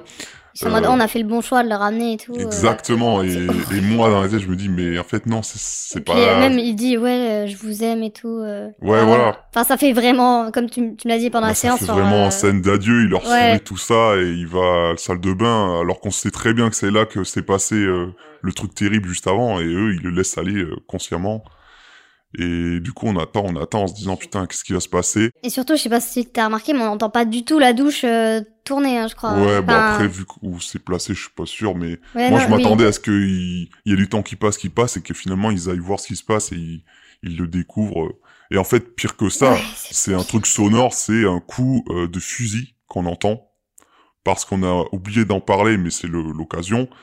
Plus tôt dans le film, lorsqu'il y a eu l'engueulade entre le père et son fils, qu'ils ont retrouvé euh, le couteau euh, dans sa chambre, lui il disait que c'était pour se défendre tout ça, et euh, il a parlé à son père en disant mais je comprends pas, parce que l'autre il dit mais qu'est-ce que tu racontes, tu veux te défendre de quoi, t'es chez nous, il y a pas de problème. Et lui, il lui a dit, oui, mais toi, t'as un, bien un fusil caché dans la salle de bain, derrière je sais pas quoi. euh, pourquoi t'as ça? C'est pour te défendre. Et donc là, le père qui dit, non, c'est un cadeau de mon père, mais je déteste la chasse. Mais il garde quand même le cadeau, il y a ce truc ambivalent et tout. Et du coup, là, je sais, euh, je sais pas si je t'ai fait la remarque pendant le film, mais en tout cas, j'ai pensé que c'était euh, un fusil de Tchekhov. Mais aussi assez original, puisque le fusil de Tchekhov, c'est cette figure qui dit que... euh, donc Tchekhov, je crois que c'était un mec qui écrivait des pièces de théâtre et qui avait dû faire un truc où euh, si tu décris dans ta pièce, dans ton scénario qu'il y a un, un fusil accroché au mur à un moment, ou que tu t'y attardes dans un film, t'as un Mm. plan où tu vois un truc en décor, c'est forcément que c'est un élément qui doit revenir ré- être réutilisé plus tard euh, dans l'histoire. Ouais. Et là, le truc, c'est qu'on n'a pas vu le fusil, mais qu'il a été évoqué au cours d'un dialogue. Bien précisément, en plus, que c'est un fusil de chasse offert par le père, machin. Après, on voit quand il va le voir à Anthony Hopkins qu'il a effectivement des euh, têtes d'animaux empaillées, un fusil de chasse et tout. Mais là, du coup, on se dit, euh, moi, je m'étais dit, oh putain, je sais pas pourquoi, euh, le fait qu'il parle de cette arme à feu, ça pourrait survenir plus tard. Pas forcément en mode suicide, parce que je savais pas si ça allait partir sur ça, mais même en mode, euh, je sais pas, il va tuer quelqu'un ou un accident. Je pensais Mm. qu'il allait avoir un truc avec le bébé ou quoi, un truc horrible. Et non, finalement, c'est contre lui qui s'en sert. Et encore une fois, euh, il y a la pudeur, on ne montre pas du tout euh, l'accident ou quoi, on entend juste le coup de feu et les parents. c'est brutal. Enfin, genre, on, Ah ouais. on- y a les parents qui parlent, tu sais, c'est un peu. euh, c'est comme retrouver un peu le couple qu'il y avait avant. Genre, je sais que la- Ouais. sa, sa mère, elle est vraiment. Allez, viens avec nous, viens avec nous et tout. Ouais. Et c'est beau un peu ce qui se passe. Tu en- ah ouais, c'est joli et tout. Sauf que nous, on sait que non, ça va pas du tout. Et là, d'un coup, bruit sourd là du fusil. euh, Ouais. Moi, je sais que j'ai sursauté et ça m'a fait. euh, Tu t'y attends pas. d'un j'ai eu mal au cœur, enfin, pas mal au cœur, genre j'ai eu des frissons un peu, genre en mode Ouais. oh, putain, genre c'est horrible, euh, on comprend tout ce qui vient de se passer. Et les parents qui se précipitent à la salle de bain, on s'est filmé de loin, on les voit juste réagir euh, de manière euh, horrible, en se tenant le visage et en criant. Bah, du coup, on suppose qu'il s'est tiré euh, une balle dans la bouche ou dans la tête. euh. Ouais. Et donc, euh, moi, je pensais que le film allait se terminer là-dessus, mais pas tout à fait. Euh, on voit ensuite Hugh Jackman qui est euh, pensif autour, enfin au-dessus d'une table, le- avec les yeux embués de larmes et tout, qui semble repenser à cette scène. Donc, on suppose que ça se passe plus tard. Ouais. Et on le voit avec sa femme, et sa femme qui est normale et tout. Et euh, ils sont pas dans le même appartement. Bon, moi j'avais pas Ouais. remarqué, mais c'est toi qui me l'as dit après. Et euh, ils doivent recevoir des invités, tout ça. Et là on comprend que ça fait plusieurs années parce que il a la. Moi j'aime pas des fois quand il y a écrit euh, trois ans plus tard, ans plus. Et là, euh, on le sait parce que euh, elle va parler, elle dit ah je vais chercher Théo, donc leur bébé, mais euh, qui semble avoir euh, 3-4 ans. Enfin c'est elle qui le dit plus tard en mode maintenant Même on il a 4 ans. l'entend, On l'entend parler. euh, qui parle, donc il. Elle le il dit, c'est l'heure du bain, tout ça, et donc ouais, il a grandi, tout ça. Donc on se doute que c'est minimum un, deux ans plus tard, un truc comme ça. Ouais, et puis même il y avait l'appartement aussi. euh. Et, euh, et juste on te demande euh, bah, qui c'est qu'ils vont recevoir et tout.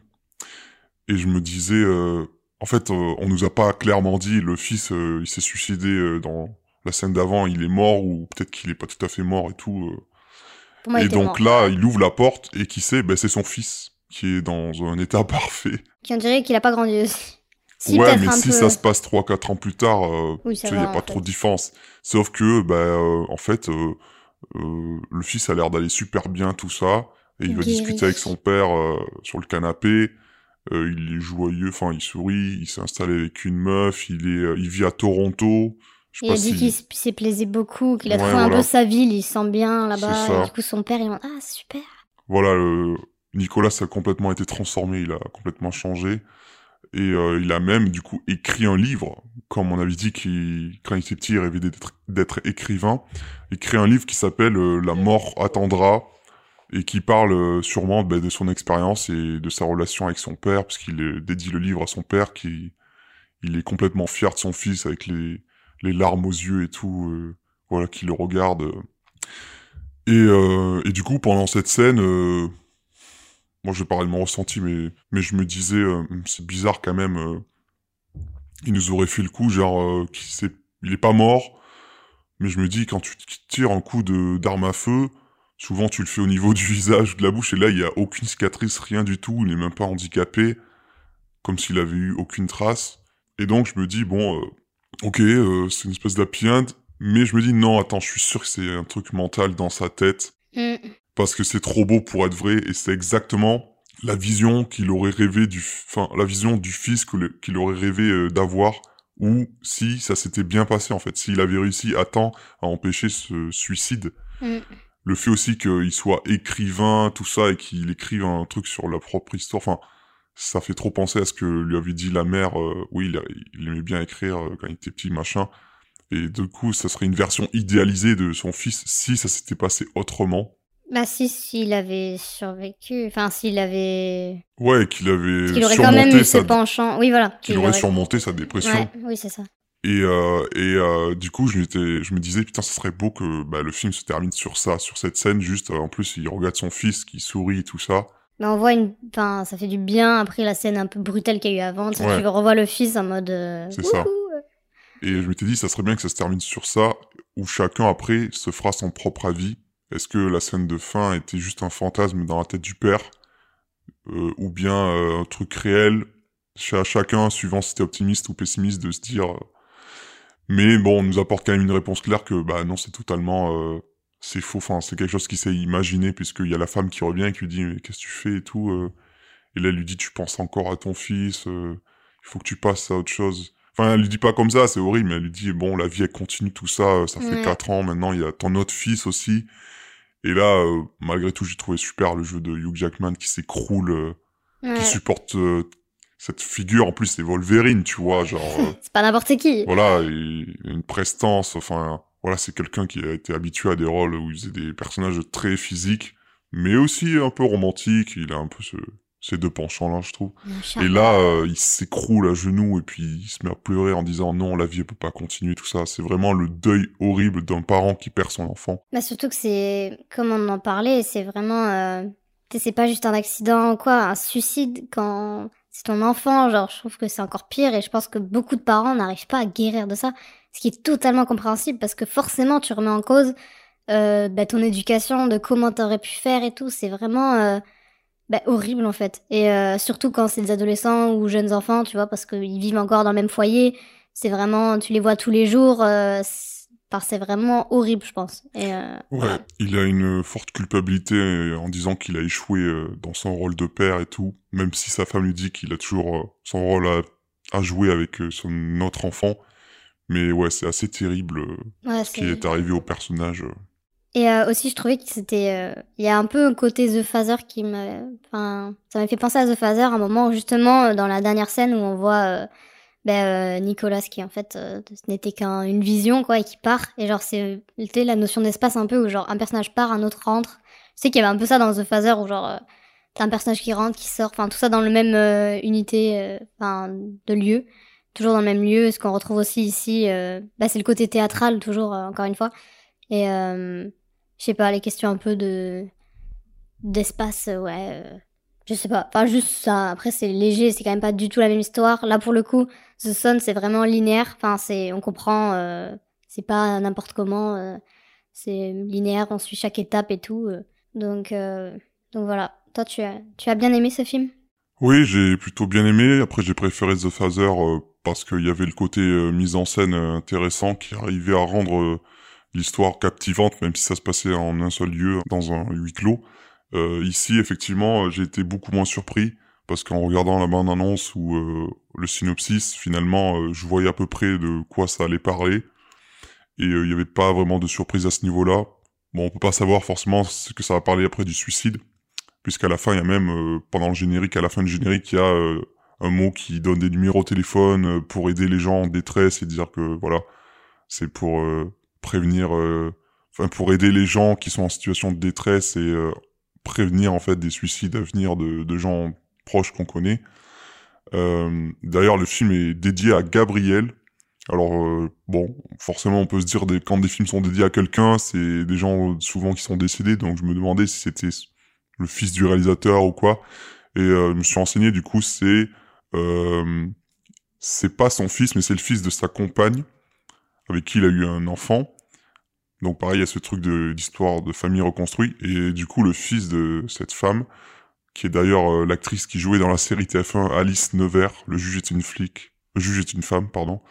Et c'est euh, celle qui joue le rôle principal. Bref, on s'en fout. Mais du coup, son fils à elle, qui s'appelle Gabriel, euh, lorsqu'il s'est mis avec, en couple avec cette femme, il traversait une période difficile à l'adolescence où il souffrait de dépression sévère. Et bon, rassurez-vous, il s'est pas suicidé lui, mais euh, apparemment euh, il aurait aidé aussi à se reconstruire et tout. Donc euh, voilà, c'est là d'où viendrait euh, l'idée de la pièce de théâtre d'abord le fils. Ça c'était pour la petite anecdote euh, gossip. Après pour revenir au film, euh, ouais je disais que j'avais préféré The Father parce que lui était, comme t'as dit, plus linéaire, plus classique. Euh, même, euh, je dirais, les deux films, euh, dans la mise en scène ou quoi, il n'y a pas de trucs particuliers qui vont me faire un effet waouh, mais c'est plus l'histoire, l'intrigue et l'interprétation surtout des acteurs et des actrices qui est magnifique. Ici, euh, j'adore Hugh Jackman, qui pour moi est un acteur, comme j'en parlais avant, quand il fait Wolverine ou quand il fait un père ici qui est endeuillé. Euh, je pense également à Prisoners en 2013 où c'était pour moi le revirement dramatique de sa carrière où il sortait de son rôle de Wolverine pour tenter autre chose et il était très crédible. Je disais qu'il a, il a un visage euh, très cartographique presque. Genre euh, là maintenant il a la cinquantaine, il a pas mal de rides, euh, mais il est très expressif et il peut être à la fois quand il va s'énerver, il va y avoir les veines du front qui vont ressortir. Et quand là, il va être triste, il va faire des têtes, ou il va hausser les sourcils et puis avoir la larme à l'œil. On Et dirait euh, un livre sur son visage. ouais, il y a vraiment euh, la zone là euh, qu'on peut appeler le, triangle euh, of sadness Oui, par rapport au film, euh, qui est vraiment très euh, mise en avant. Et je sais pas, je trouve euh, son visage est très très beau euh, cinématographiquement parlant, Ouais. très cinégénique. euh, il arrive vraiment à retranscrire beaucoup d'émotions avec juste euh, la face qu'il a quoi. Et euh, je voulais aussi euh, ajouter euh, une référence. Moi, ça m'a fait penser à la relation père-fils qu'on retrouve dans le film My Beautiful Boy, où on a Timothée Chalamet qui joue un, un adolescent qui est en prise avec la drogue, et il y a son père joué par Steve Carell qui va essayer de l'aider à s'en sortir. Donc euh, voilà, ce genre de film, euh, drame, tout ça, relation filiale. Euh, voilà, ça m'a fait penser à ça. Et par rapport à The Father, je trouvais qu'il arrivait à sortir de la mise en scène théâtrale ici euh, également, parce que tu vois, si on m'avait pas dit que c'était adapté d'une pièce de théâtre, je l'aurais pas forcément imaginé. On a plus de décors, mais on sent quand même euh, le fait que c'est resserré autour de quelques personnages euh, clés et qu'il y a toujours les mêmes décors qui reviennent, dont par exemple, pareil, un appartement, c'est grand. Et voilà, les scènes qui se passent en dehors, c'est assez anecdotique. Finalement, c'est là que l'essentiel va se passer. Euh, voilà, je voulais dire que on ressent quand même que ça vient d'une pièce de théâtre à la base.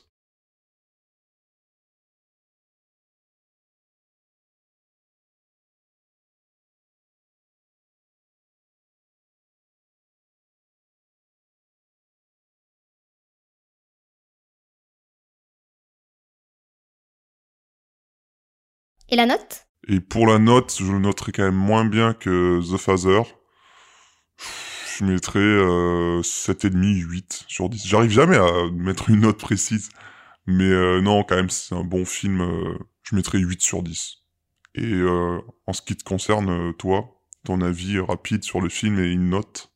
Alors oui, moi, ça sera un peu plus comme ton avis. J'ai préféré The Father, mais du coup, The Son a quand même beaucoup de qualités, ne serait-ce que le sujet abordé de la dépression. Et ce que j'ai aimé, en fait, c'est qu'on montre pas la raison vraiment de cette dépression, parce que des fois, il y en a juste pas, en fait. C'est juste un mal-être que t'as et qui se nourrit petit à petit, et après, ça déborde et c'est un peu compliqué à gérer. Du coup, j'ai beaucoup aimé ça, euh, n'y ait pas forcément d'explication. Enfin, je trouvais que c'était bien mis en scène, ce, bah, cet état de dépression qui est souvent trop sous-estimé et qu'on se dit oui, tout le monde a ça et tout. Bah non, pas forcément. Il y a chacun leur degré euh, de dépression. Et euh, du coup, pour donner une note, euh, du coup, oui, ce sera forcément moins que The Father. Je dirais euh, 7, euh, 7,5. Voilà. Et euh, j'ai oublié de le préciser avant, mais au niveau d'une scène, une scène euh, marquante ou ta préférée du film, ça serait quoi? Euh, je dirais que, enfin, il y en a deux, mais euh, je dirais que la plus impactante, c'était vraiment quand il y avait un peu ce dilemme, ce choix à faire euh, vis-à-vis des parents sur euh, l'état du jeune garçon, s'il reste euh, interné ou s'il rentre. Et euh, je sais pas vraiment le le choix difficile, le médecin qui leur euh, dit que non, il faut vraiment qu'il reste, quoi. C'est très très recommandé, mais c'était pas obligatoire qu'il reste. Et euh, donc là où il pète un câble et tout, c'était assez fort. Et aussi bah, juste la scène où on entend le fusil et genre on entend qu'il meurt. Enfin, je sais pas.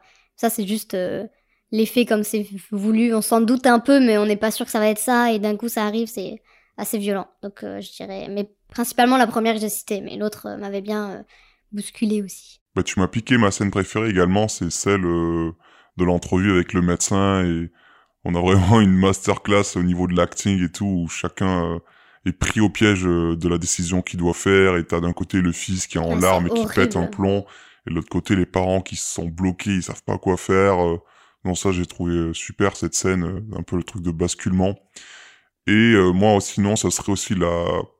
Hmm, Non pour le coup c'est pas la toute dernière scène la scène euh, flashback où on voit le le père euh, qui apprend à son fils à nager. C'est la toute toute fin, ça, non? Ouais, je crois que c'est un des derniers flashbacks. Non, c'est pas. Non, je demande si c'est la toute toute fin. Ah non, je crois pas. Je sais pas, je sais pas. Mais ça arrive vers la fin, en tout cas. Ouais, je, ça arrive après qu'il soit suicidé, ça c'est sûr. Moi j'ai bien aimé parce que c'est bouleversant, on le voit plusieurs fois et puis euh, c'est évoqué euh, un moment euh, la mère euh, qui dit euh, ah tu te souviens quand on est allé au bord de la mer, je sais pas quoi, que tu lui as appris à nager, il a dit oui oui je m'en souviens avec le bateau. Et du coup bah ça a encore plus de résonance, on voit ce moment heureux dans leur vie et tout et je sais pas justement par rapport à la scène d'avant ça ça m'a beaucoup ému et j'ai trouvé assez lyrique cette scène. Ah, mais qu'est-ce que j'entends? On dirait que bébé a faim. Ah mince, le lait de son biberon est froid. Attends, je vais aller le réchauffer au micro-ondes d'une minute. Le temps pour toi de nous parler du nouveau film de Sam Mendes, Empire of Light. Donc Empire of Light est un film dramatique où on peut retrouver euh, le personnage d'Hilary, une jeune femme euh, d'âge mûr, interprétée par euh, Olivia Colman, qui travaille dans un vieux cinéma au sud de l'Angleterre, proche de la plage, donc un cadre magnifique. Et suite à la rencontre d'un jeune, jeune garçon noir, sa vie va un peu se changer, il y aura un peu une histoire d'amour entre ces deux personnages. Et sous un contexte aussi d'une Angleterre du coup dans les années 80, où il y a pas mal de fascisme encore euh, et de discrimination envers les Noirs et euh, la montée des skinheads, tout ça.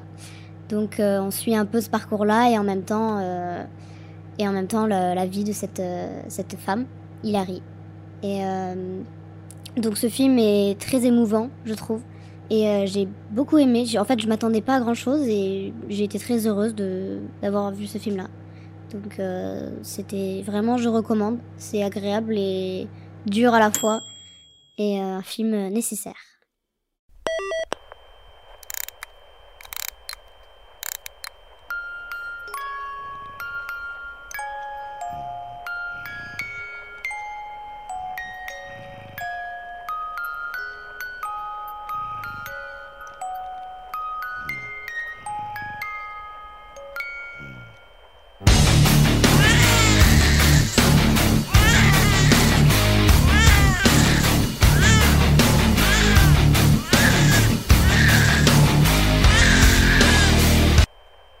Bonjour Florian Zeller.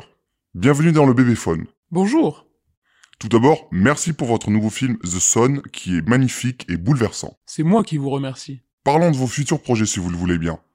Après avoir adapté vos deux pièces, Le Père et le Fils, je suppose que le troisième film sera La Mère Non, ce sera un scénario original. Ça s'appellera Le Saint-Esprit. Très drôle. Mais on gardera un titre anglais. The Holy Spirit. Vraiment? Oui, je vous assure, ce sera même une comédie musicale qui viendra clore ma trilogie de la Trinité. Waouh Alors ça, c'est assez inattendu.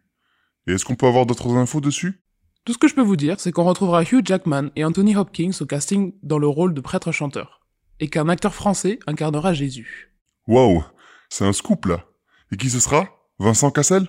Non, Jean-Pascal Zadi. Jean-Pascal Oui, ce film va changer sa vie, mais la vôtre également. Ce n'était que le commencement. D'accord. Eh bien, merci pour toutes ces infos exclusives.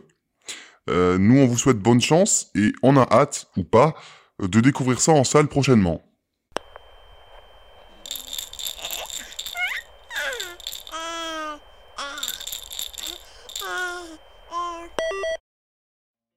Et bien voilà, le podcast touche à sa fin. C'était Bébé, qu'est-ce qu'on regarde ce soir? Merci beaucoup de nous avoir écoutés. Prenez soin de vous, allez voir des films et on vous dit à, À la, la prochaine. prochaine.